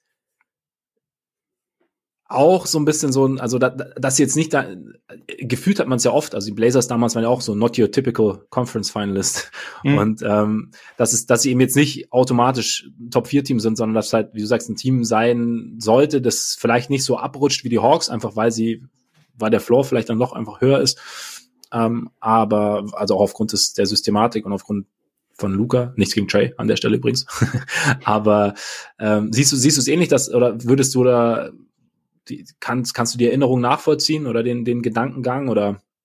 Also nur im Sinne von, dass sie vielleicht äh, jetzt eine Runde weitergekommen sind, als es hätte hätte sein müssen. Also, mhm. Dass es halt zu einem großen Teil auch an dem an dem Einbruch der Suns lag, an dem die Mavs natürlich ihren Anteil hatten. Sie haben sich das auch verdient, in die Conference Finals zu kommen, aber eigentlich waren sie jetzt nicht klassisch eins der vier besten Teams der Liga letzte Saison, ja. hätte ich jetzt gesagt. So von daher, das kann ich nachvollziehen. Ich glaube aber, ein bisschen Unterschied zu den, zu den Hawks ist, dass die Mavs das halt, glaube ich, selber so wahrnehmen, dass sie nicht, dass sie jetzt nicht ganz oben mit dabei sind. Also, da, dass das einfach Stand ja. jetzt noch nicht der Fall ist, sondern dass sie dafür noch Arbeit vor sich haben. Und gleichzeitig, also wie du gesagt hast, ich glaube, der, der Floor in der Regular Season ist zu hoch, dank Luca und auch dank des Konstrukts um sie rum. Also man hat ja über die Jahre auch gesehen, dass Dorian Finney-Smith oder Maxi Kleber beispielsweise sich zu super Komplementärspieler neben Luca entwickelt haben. Und die mhm. haben ein Gerüst, mhm. was, was gut ist und was dafür sorgen wird, dass die halt, glaube ich, jetzt nicht äh, ins Play-in abrutschen oder so. Dafür sind sie, glaube ich, sind sie, glaube ich, zu gut. Es geht eigentlich wirklich nur um diesen nächsten Schritt. Kannst du es nachvollziehen, dass, aus, aus Jason Kitts Sicht zu sagen, okay, ich, ich starte lieber McGee äh, auf groß sozusagen, neben, neben ihn so als, als Rim Protector, auch als Pick-and-Roll-Partner für, für Luca und, und hab Wood dann von der Bank, wenn, wenn sollte es so kommen. Fall. Ja, also ich meine, ja. das haben sie ja eigentlich auch von Anfang an so kommuniziert, deswegen war es ja eh ein bisschen lustig, dass, dass Wood jetzt so getan hat, als hätte er noch nie was davon gehört. Weil was er anscheinend nie, also wahrscheinlich war es, vielleicht war es echt eher ein Spaß, wie gesagt. Also ich bin mir da. ich ich habe das schon so verstanden, dass, dass er das, dass er das schon so auch ein bisschen ernst gemeint hatte, aber okay. äh, es war eigentlich was, was, also von Anfang an so kommuniziert wurde, dass halt McKee starten soll. Und er wird trotzdem weniger Minuten spielen als Wood. Und das ist letztendlich das Wichtige. Also ich glaube, ich glaube, es macht halt Sinn, gerade wegen diesem Creation-Aspekt, den ich meinte, dass Wood und ähm, Luca jetzt nicht permanent zusammen auf dem Feld stehen, sondern dass man mhm. Wood halt gerade dann auch nutzen sollte und einsetzen sollte, wenn Doncic nicht spielt. Und McGee wiederum, offensiv ist er ja nur zu gebrauchen eigentlich, wenn er mit jemandem wie Luca zusammenspielt, der ihm halt Lobs füttert. Und also das ja. sollte man halt auch zusammen nutzen. Und deswegen macht, finde ich, diese, diese Aufsplittung total Sinn. Und also wir werden sehen, wie oft Wood trotzdem am Ende von Spielen drauf ist und wie sich die Minuten so insgesamt verteilen. Aber dass man erstmal sagt, wir starten solide, wir starten mit einem defensiven Fokus, mit McGee auf der 5, finde ich vollkommen nachvollziehbar.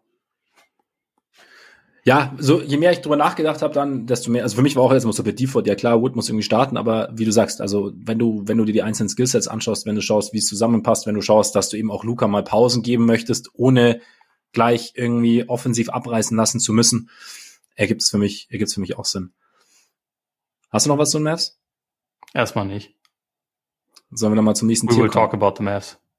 We will. Um es mit Bill Belichick zu sagen. Nein, let's gehen wir zum nächsten das, da habe ich mich jetzt einfach an, an meiner Sortierung des Ostens orientiert und das Tier einfach nur Party Pooper genannt und ein, ein Team reingepackt. Du kannst es dir vielleicht denken. Nee. das ist jetzt aber auch Verweigerung von deiner Seite, oder? Ja, ja. Ja also wir, wir reden schon zu lang, mein, mein Kopf ist aus. Ich, ich, okay. ich werde nur noch meine Notizen vorlesen ab jetzt. okay. Die, die Nuggets sind das bei mir. Ja. Die Goldstücke kommen bei mir, Denver. Ja, ah, ah, jetzt, ja. Äh, nee, kommen bei mir tatsächlich jetzt auch. Ich habe das Ziel nämlich, ich habe es Contender mit Sternchen genannt und habe da zwei Teams drin. Ähm, zwei Teams? Und, hm. Welches ist das zweite Team? Ja, das andere, das halt zwei verletzte Stars zurückbekommt. Weil okay. es zwei verletzte Stars zurückbekommt. Wobei das andere schon auch so ein bisschen krass, also ich habe halt die Clippers noch. Clip, ja, kommen wir gleich dazu, warum eigentlich ja. die Clippers vielleicht noch eins weiter hochgehören. Aber sie gehören eins warum hast, warum hast du für die Nuggets? Wir machen wir die Nuggets. warum hast, warum hast du für die Nuggets ein eigenes Tier? Ähm, weil ich mal sehen muss, wie wie die Defense aussieht, wie wie Murray und Porter aussehen, die halt einfach beide nicht da waren. Ähm, und also ich mache mir, das ist auch so ein Team, ich mache mir um die Regular Season da überhaupt keine Sorgen. Ähm, da ist eigentlich wirklich nur, und das ist halt so ganz an der Spitze bei der Sortierung dann so ein bisschen wichtiger, so die Frage, sind sie, haben sie so die Liner-Flexibilität, haben sie das Personal, um auch defensiv in den Playoffs gut genug zu sein? Und deswegen habe ich sie halt nicht in dem Tier mit den beiden oberen Teams, wo ich mir sicher bin, dass, dass das geht, also dass die Qualität da ist, sondern halt eins drunter. Und trotzdem, also ich freue mich mega auf die Nuggets. Ich kann mir gut vorstellen, dass das die beste Offense der Liga sein wird am Ende. Wenn, ähm, wenn Porter einfach wieder normal spielen kann, wenn er, wenn er seinen Wurf wieder mitbringt. Viel mehr muss er gar nicht machen, das reicht mir erstmal schon. wenn, wenn Murray halt wieder, also auch dieses, dieses überragende Two-Man-Game mit Jokic aufziehen kann, was, was gefehlt hat, was uns allen gefehlt hat letzte Saison. ähm, und auch die anderen Neuverpflichtungen, so KCP, Bruce Brown, Ish Smith und so, das, hat schon alles Hand und Fuß. Sie, sie haben weiterhin natürlich keine Antwort für, wenn Jokic auf die Bank geht, weil sie da jetzt die Andre Jordan haben, aber diese On-Off-Diskrepanz. Kevin Durant würde dir widersprechen. Ja, das stimmt. Diese, diese On-Off-Diskrepanz wird weiterhin relativ, relativ brutal sein, aber ist egal, weil wenn es um die Wurst geht, spielt Jokic sowieso und er verpasst ja auch nie Zeit, deswegen passt schon. Das Team ist sau gut, sehr tief, ähm, hat echt viele Waffen, viele Möglichkeiten. Ich möchte jetzt einfach nur erstmal sehen, dass sie für eine Weile zusammenspielen und dass halt vor allem die beiden, die so lange gefehlt haben, dass die halt einfach wieder, wieder ihr Level erreichen. Dann ist das von allen Teams, über die wir jetzt gesprochen haben, sind die Nuggets dann dasjenige, was am ehesten die Chance hat, aus dem überen Tier, was bei mir bisher ein Duo ist, ein Trio zu machen. Aber für den Moment habe ich sie dann jetzt mal so. Also bei mir ist also das große Fragezeichen sind halt auch, also Murray nach der, nach der langen Zeit jetzt und, und, und Porter halt auch ich glaube, ich bin generell so ein bisschen weniger heiß auf Porter als viele. Ich weiß auch nicht warum. Ist irgendwie so ein bisschen. Also weil, weil, weil er jetzt halt nicht die hellste Kerze auf der Torte ist. Nee. Rutschen wieder ins Persönliche ab. Nein, ich finde, er ist halt brutaler Offensivspieler, aber irgendwie ist er für mich auch noch so ein bisschen. ja, irgendwie so. Der Jonathan Isaac des Westens. Nein. Boah, krass. Vielleicht, das über, hat, das hat, vielleicht das übertrieben. Hat, das hat. Das hat. Ähm, nee, ich, ich weiß auch nicht. Vielleicht vertraue ich ihm noch nicht genug, aber es ist vielleicht auch einfach was, was, also so ein, also spielerisch. Vielleicht ist es aber auch irgendwie sowas was Persönliches. Vielleicht habe ich auch, habe ich auch Dinge falsch gesehen bei ihm. Also ich bin aber gespannt, wie die beiden halt einfach zurückkommen. Okay, das ist mal so ein, so ein Ding. Und dann finde ich aber schon, dass das Team jetzt, also die Trades, gerade der Trade für, für KCP, hat für mich schon viel Sinn ergeben irgendwie, weil du dann halt damit dir noch einen defensiv stärkeren Wing reinholst, ähm, bisschen Meisterschaftserfahrung auch, finde ich, dann wirkst halt noch ein bisschen runter. Ich meine, wir sehen auch jetzt vielleicht erst so ein bisschen, wenn Porter und, und, und ähm, Murray zurück sind, was äh, die, die, die wirklichen Auswirkungen der Gordon-Verpflichtung. Also weil jetzt ja Gordon mhm. endlich mal seine Rolle spielen kann, die ihm ja angedacht war, als sie ihn verpflichtet haben. Oder also deshalb ist irgendwie so, das ist ja auch nochmal so, ein so, ein so ein Ding. Und deswegen, also ich hab's, ich halte sie schon für, du sagst, stimmt, hinter Jokic ist ein Loch und, und Defense ist vielleicht nicht ganz optimal. Ich halte sie aber für besser aufgestellt als jetzt noch vor zwei Jahren, was das angeht. Und finde es deshalb, ja, also wenn, wenn das, wenn die beiden Verletzten annähernd daran anknüpfen können im Laufe der Saison irgendwann, was wir schon gesehen haben, dann, dann finde ich sie auch brutal gefährlich, dann sehe ich sie eben auch in so in, in diesem Trio. Und bei mir ist eben bei den Clippers, da ist die Wahrscheinlichkeit höher, finde ich, dass, dass es nochmal, dass die beiden anknüpfen können, gerade weil Kawais Oberschenkel jetzt einen Umfang haben von ähm, Redwood Trees oder was auch immer. ähm, aber ja, aber es ist, ich finde die Nuggets sind, die sind, sie wirken auf mich besser ausbalanciert oder denn je sozusagen in diesem, da würde ich zustimmen. in dieser Zusammensetzung. Und da bin ich, also deswegen bin ich schon auch sehr heiß drauf. Und bei den Clippers, ich finde schon geil, wenn man sich mal so das Death Chart anschaut. Ne? Ich habe also, man hat ja schon im Kopf, wenn man, man hat ja im Kopf, wer da spielt, aber wenn du das Death Chart anschaust, also wenn dann so dein so so Kennard, Man, Coffee dann so an 13, 4, 12, 13, 14 kommen, theoretisch, je nachdem, wie du es wie du's dir ausrechnen willst oder wie du es dir zusammenstellst. Aber es ist schon, ist schon echt brutal, also was da rumrennt. Klar ist John Wall äh, eine Variable, ähm, aber es ist schon einfach ein brutal gutes, brutal tiefes Team, ne? Ja, ich habe also ich habe keine Ahnung, wie das beste Lineup aussieht. Also wer wer da Closing Lineup sein will, so viel Spaß dabei, diese diese Entscheidungen zu treffen. Aber ja. das ist halt das Geile, weil sie können sie können in so viele verschiedene Richtungen gehen, einfach mit den mit den Leuten, die sie haben. Sie können können groß spielen, sie können klein spielen, irgendwie mit Covington auf der 5 und da rumprobieren. Ich meine, das war ja über die letzten Jahre eigentlich das, was sie am besten gemacht haben, so diese, diese ultra kleinen Lineups, mit denen sie auch vor zwei mhm. Jahren in die, ähm, in die Conference Finals eingezogen sind. Und sie können aber halt auch mit, mit Subas groß spielen. Ähm, sie haben auf dem Flügel echt mehr Variabilität als alle anderen Teams und sie haben, sie haben dazu halt auch noch diese krasse Star Power. Also wenn, wenn Kawhi wieder Kawhi ist, dann, dann ist er ja halt einfach. ist gut? äh, mindestens ein Top-5-Spieler und wahrscheinlich ja. sogar mehr. Und dann ist halt auch, kann Paul George wieder zurück in die Rolle als beste Second Banana der Liga. So. Das ist ja. schon ganz gut. Also, wenn die Clippers gesund bleiben, haben sie das beste Team, meiner Meinung nach. Das heißt nicht, dass sie Meister werden, safe, aber ähm, wenn sie wenn sie ihre Hausaufgaben erledigen, sagen wir mal so, wenn ähm, wenn Tyron Lue das zusammenfügt, wo ich auch recht optimistisch bin, weil er einer der besten Coaches der Liga ist, der sich auch nicht scheut, Sachen auszuprobieren und der auch mal, ja. Der auch mal Leuten sagt, so, du spielst jetzt ein bisschen weniger, wir, wir probieren jetzt was anderes aus und der auch irgendwie das Standing hat, das auch durchzusetzen. Und auch die ja, richtigen Worte findet. Also, ja, genau. Weißt du? Also, der auch Leute dann, glaube ich, nicht verliert. Also, genau.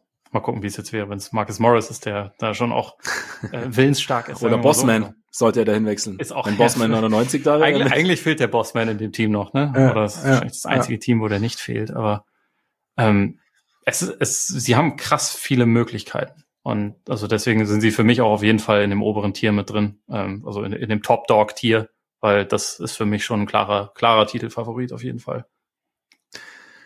Ja, ist, ja, nee, du hast schon recht. Du hast schon recht irgendwie. Gehören eigentlich zueinander mit rein. Wie gesagt, ich habe nur aufgrund der Verletzten habe ich halt quasi dieses Sternchen dazu gesetzt. So, ich möchte halt sehen, dass die wieder an ihr altes Niveau rankommen. Also gerade Kawhi, ich meine, George haben wir letztes Jahr auch gesehen. Also ein bisschen was anderes. Und dann ist natürlich die Frage, wie bleiben sie fit? Also vor allem George. Spielt Kawhi, Kawhi mehr als 50 Spiele in der Regular Season? Ja. ist auch eine gute Frage.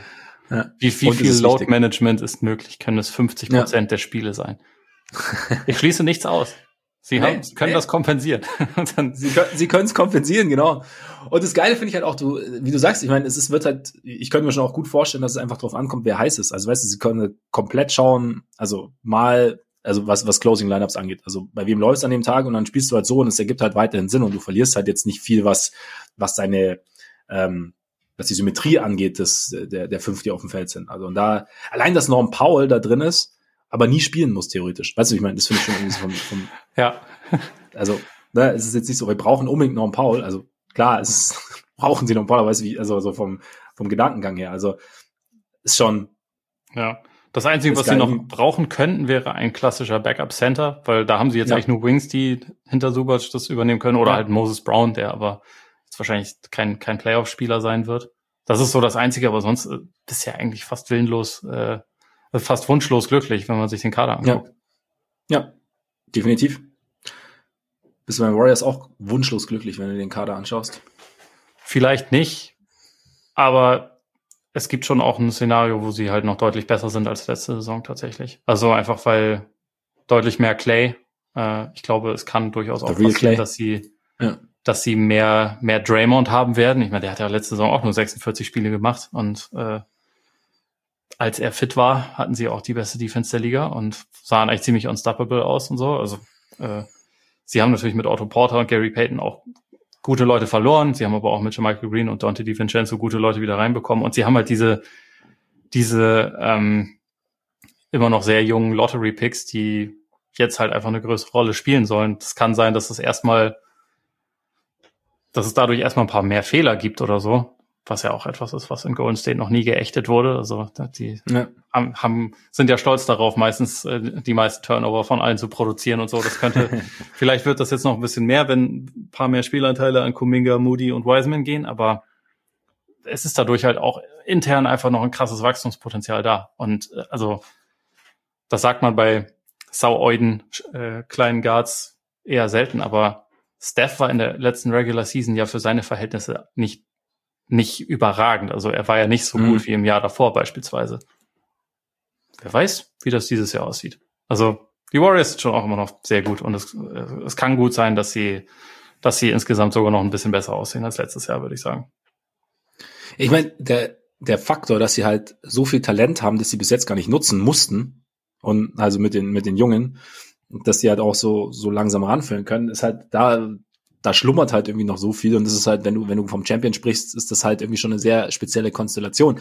Deshalb, ja, ich kann mir auch vorstellen, dass sie nochmal noch mal ein Stück besser sind. Klar, vielleicht muss nicht sein, dass sowohl Kuminga als auch Moody äh, im zweiten Jahr jetzt irgendwie äh, schon komplett zünden und bei, ich, ich persönlich bin sehr gespannt auf Wiseman, wie, wie die Rolle halt aussieht, wie, wie er jetzt ist. Also sie haben ihm jetzt wirklich viel Zeit gegeben, sich zu erholen, was, was kann er draufpacken. Jetzt hat er sein Training Camp auch war ja auch so, ein so ein Faktor, ne, dass er das noch nicht hatte und ähm, war die ganze Zeit beim Team und, und ja, also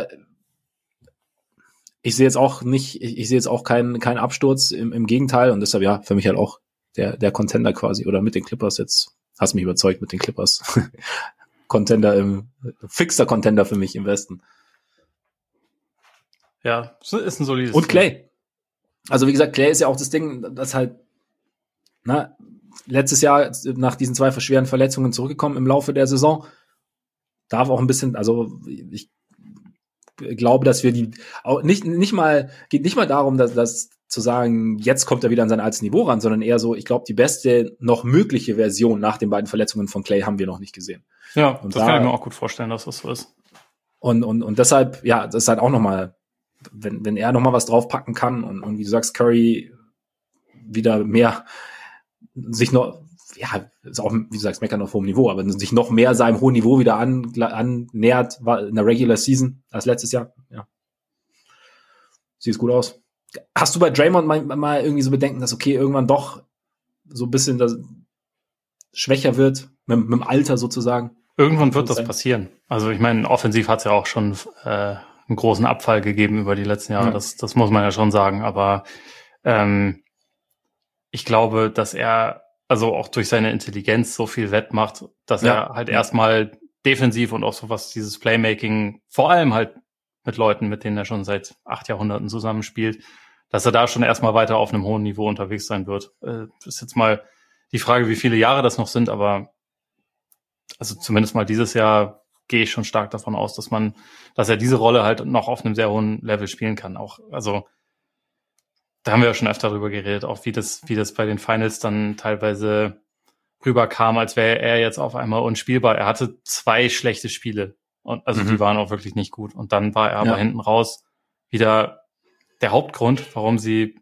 Boston bei den, bei deren drei schlechtesten Offensivleistungen der gesamten Saison nacheinander gehalten haben. Also ja, ja. er ist halt immer noch ekelhaft gut defensiv und das, äh, das ist halt erstmal das, was sie brauchen. Also ich glaube, ich glaube, ähm, was die Offense angeht, das können sie halt kompensieren. Denke ich auch. So, vor allem, je mehr Moody, Kuminga und auch Wiseman so ihre, ihre Rolle finden und je wichtiger sie werden, je mehr sie.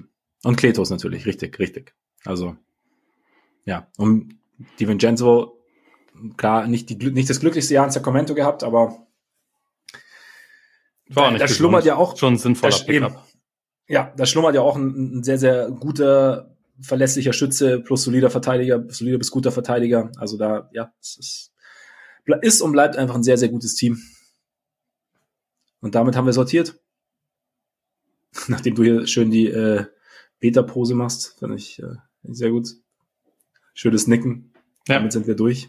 So sind wir durch. Und bedanken uns recht herzlich für die Aufmerksamkeit. Schön, dass ihr dabei wart. Zum ersten Mal in neuem Gewand.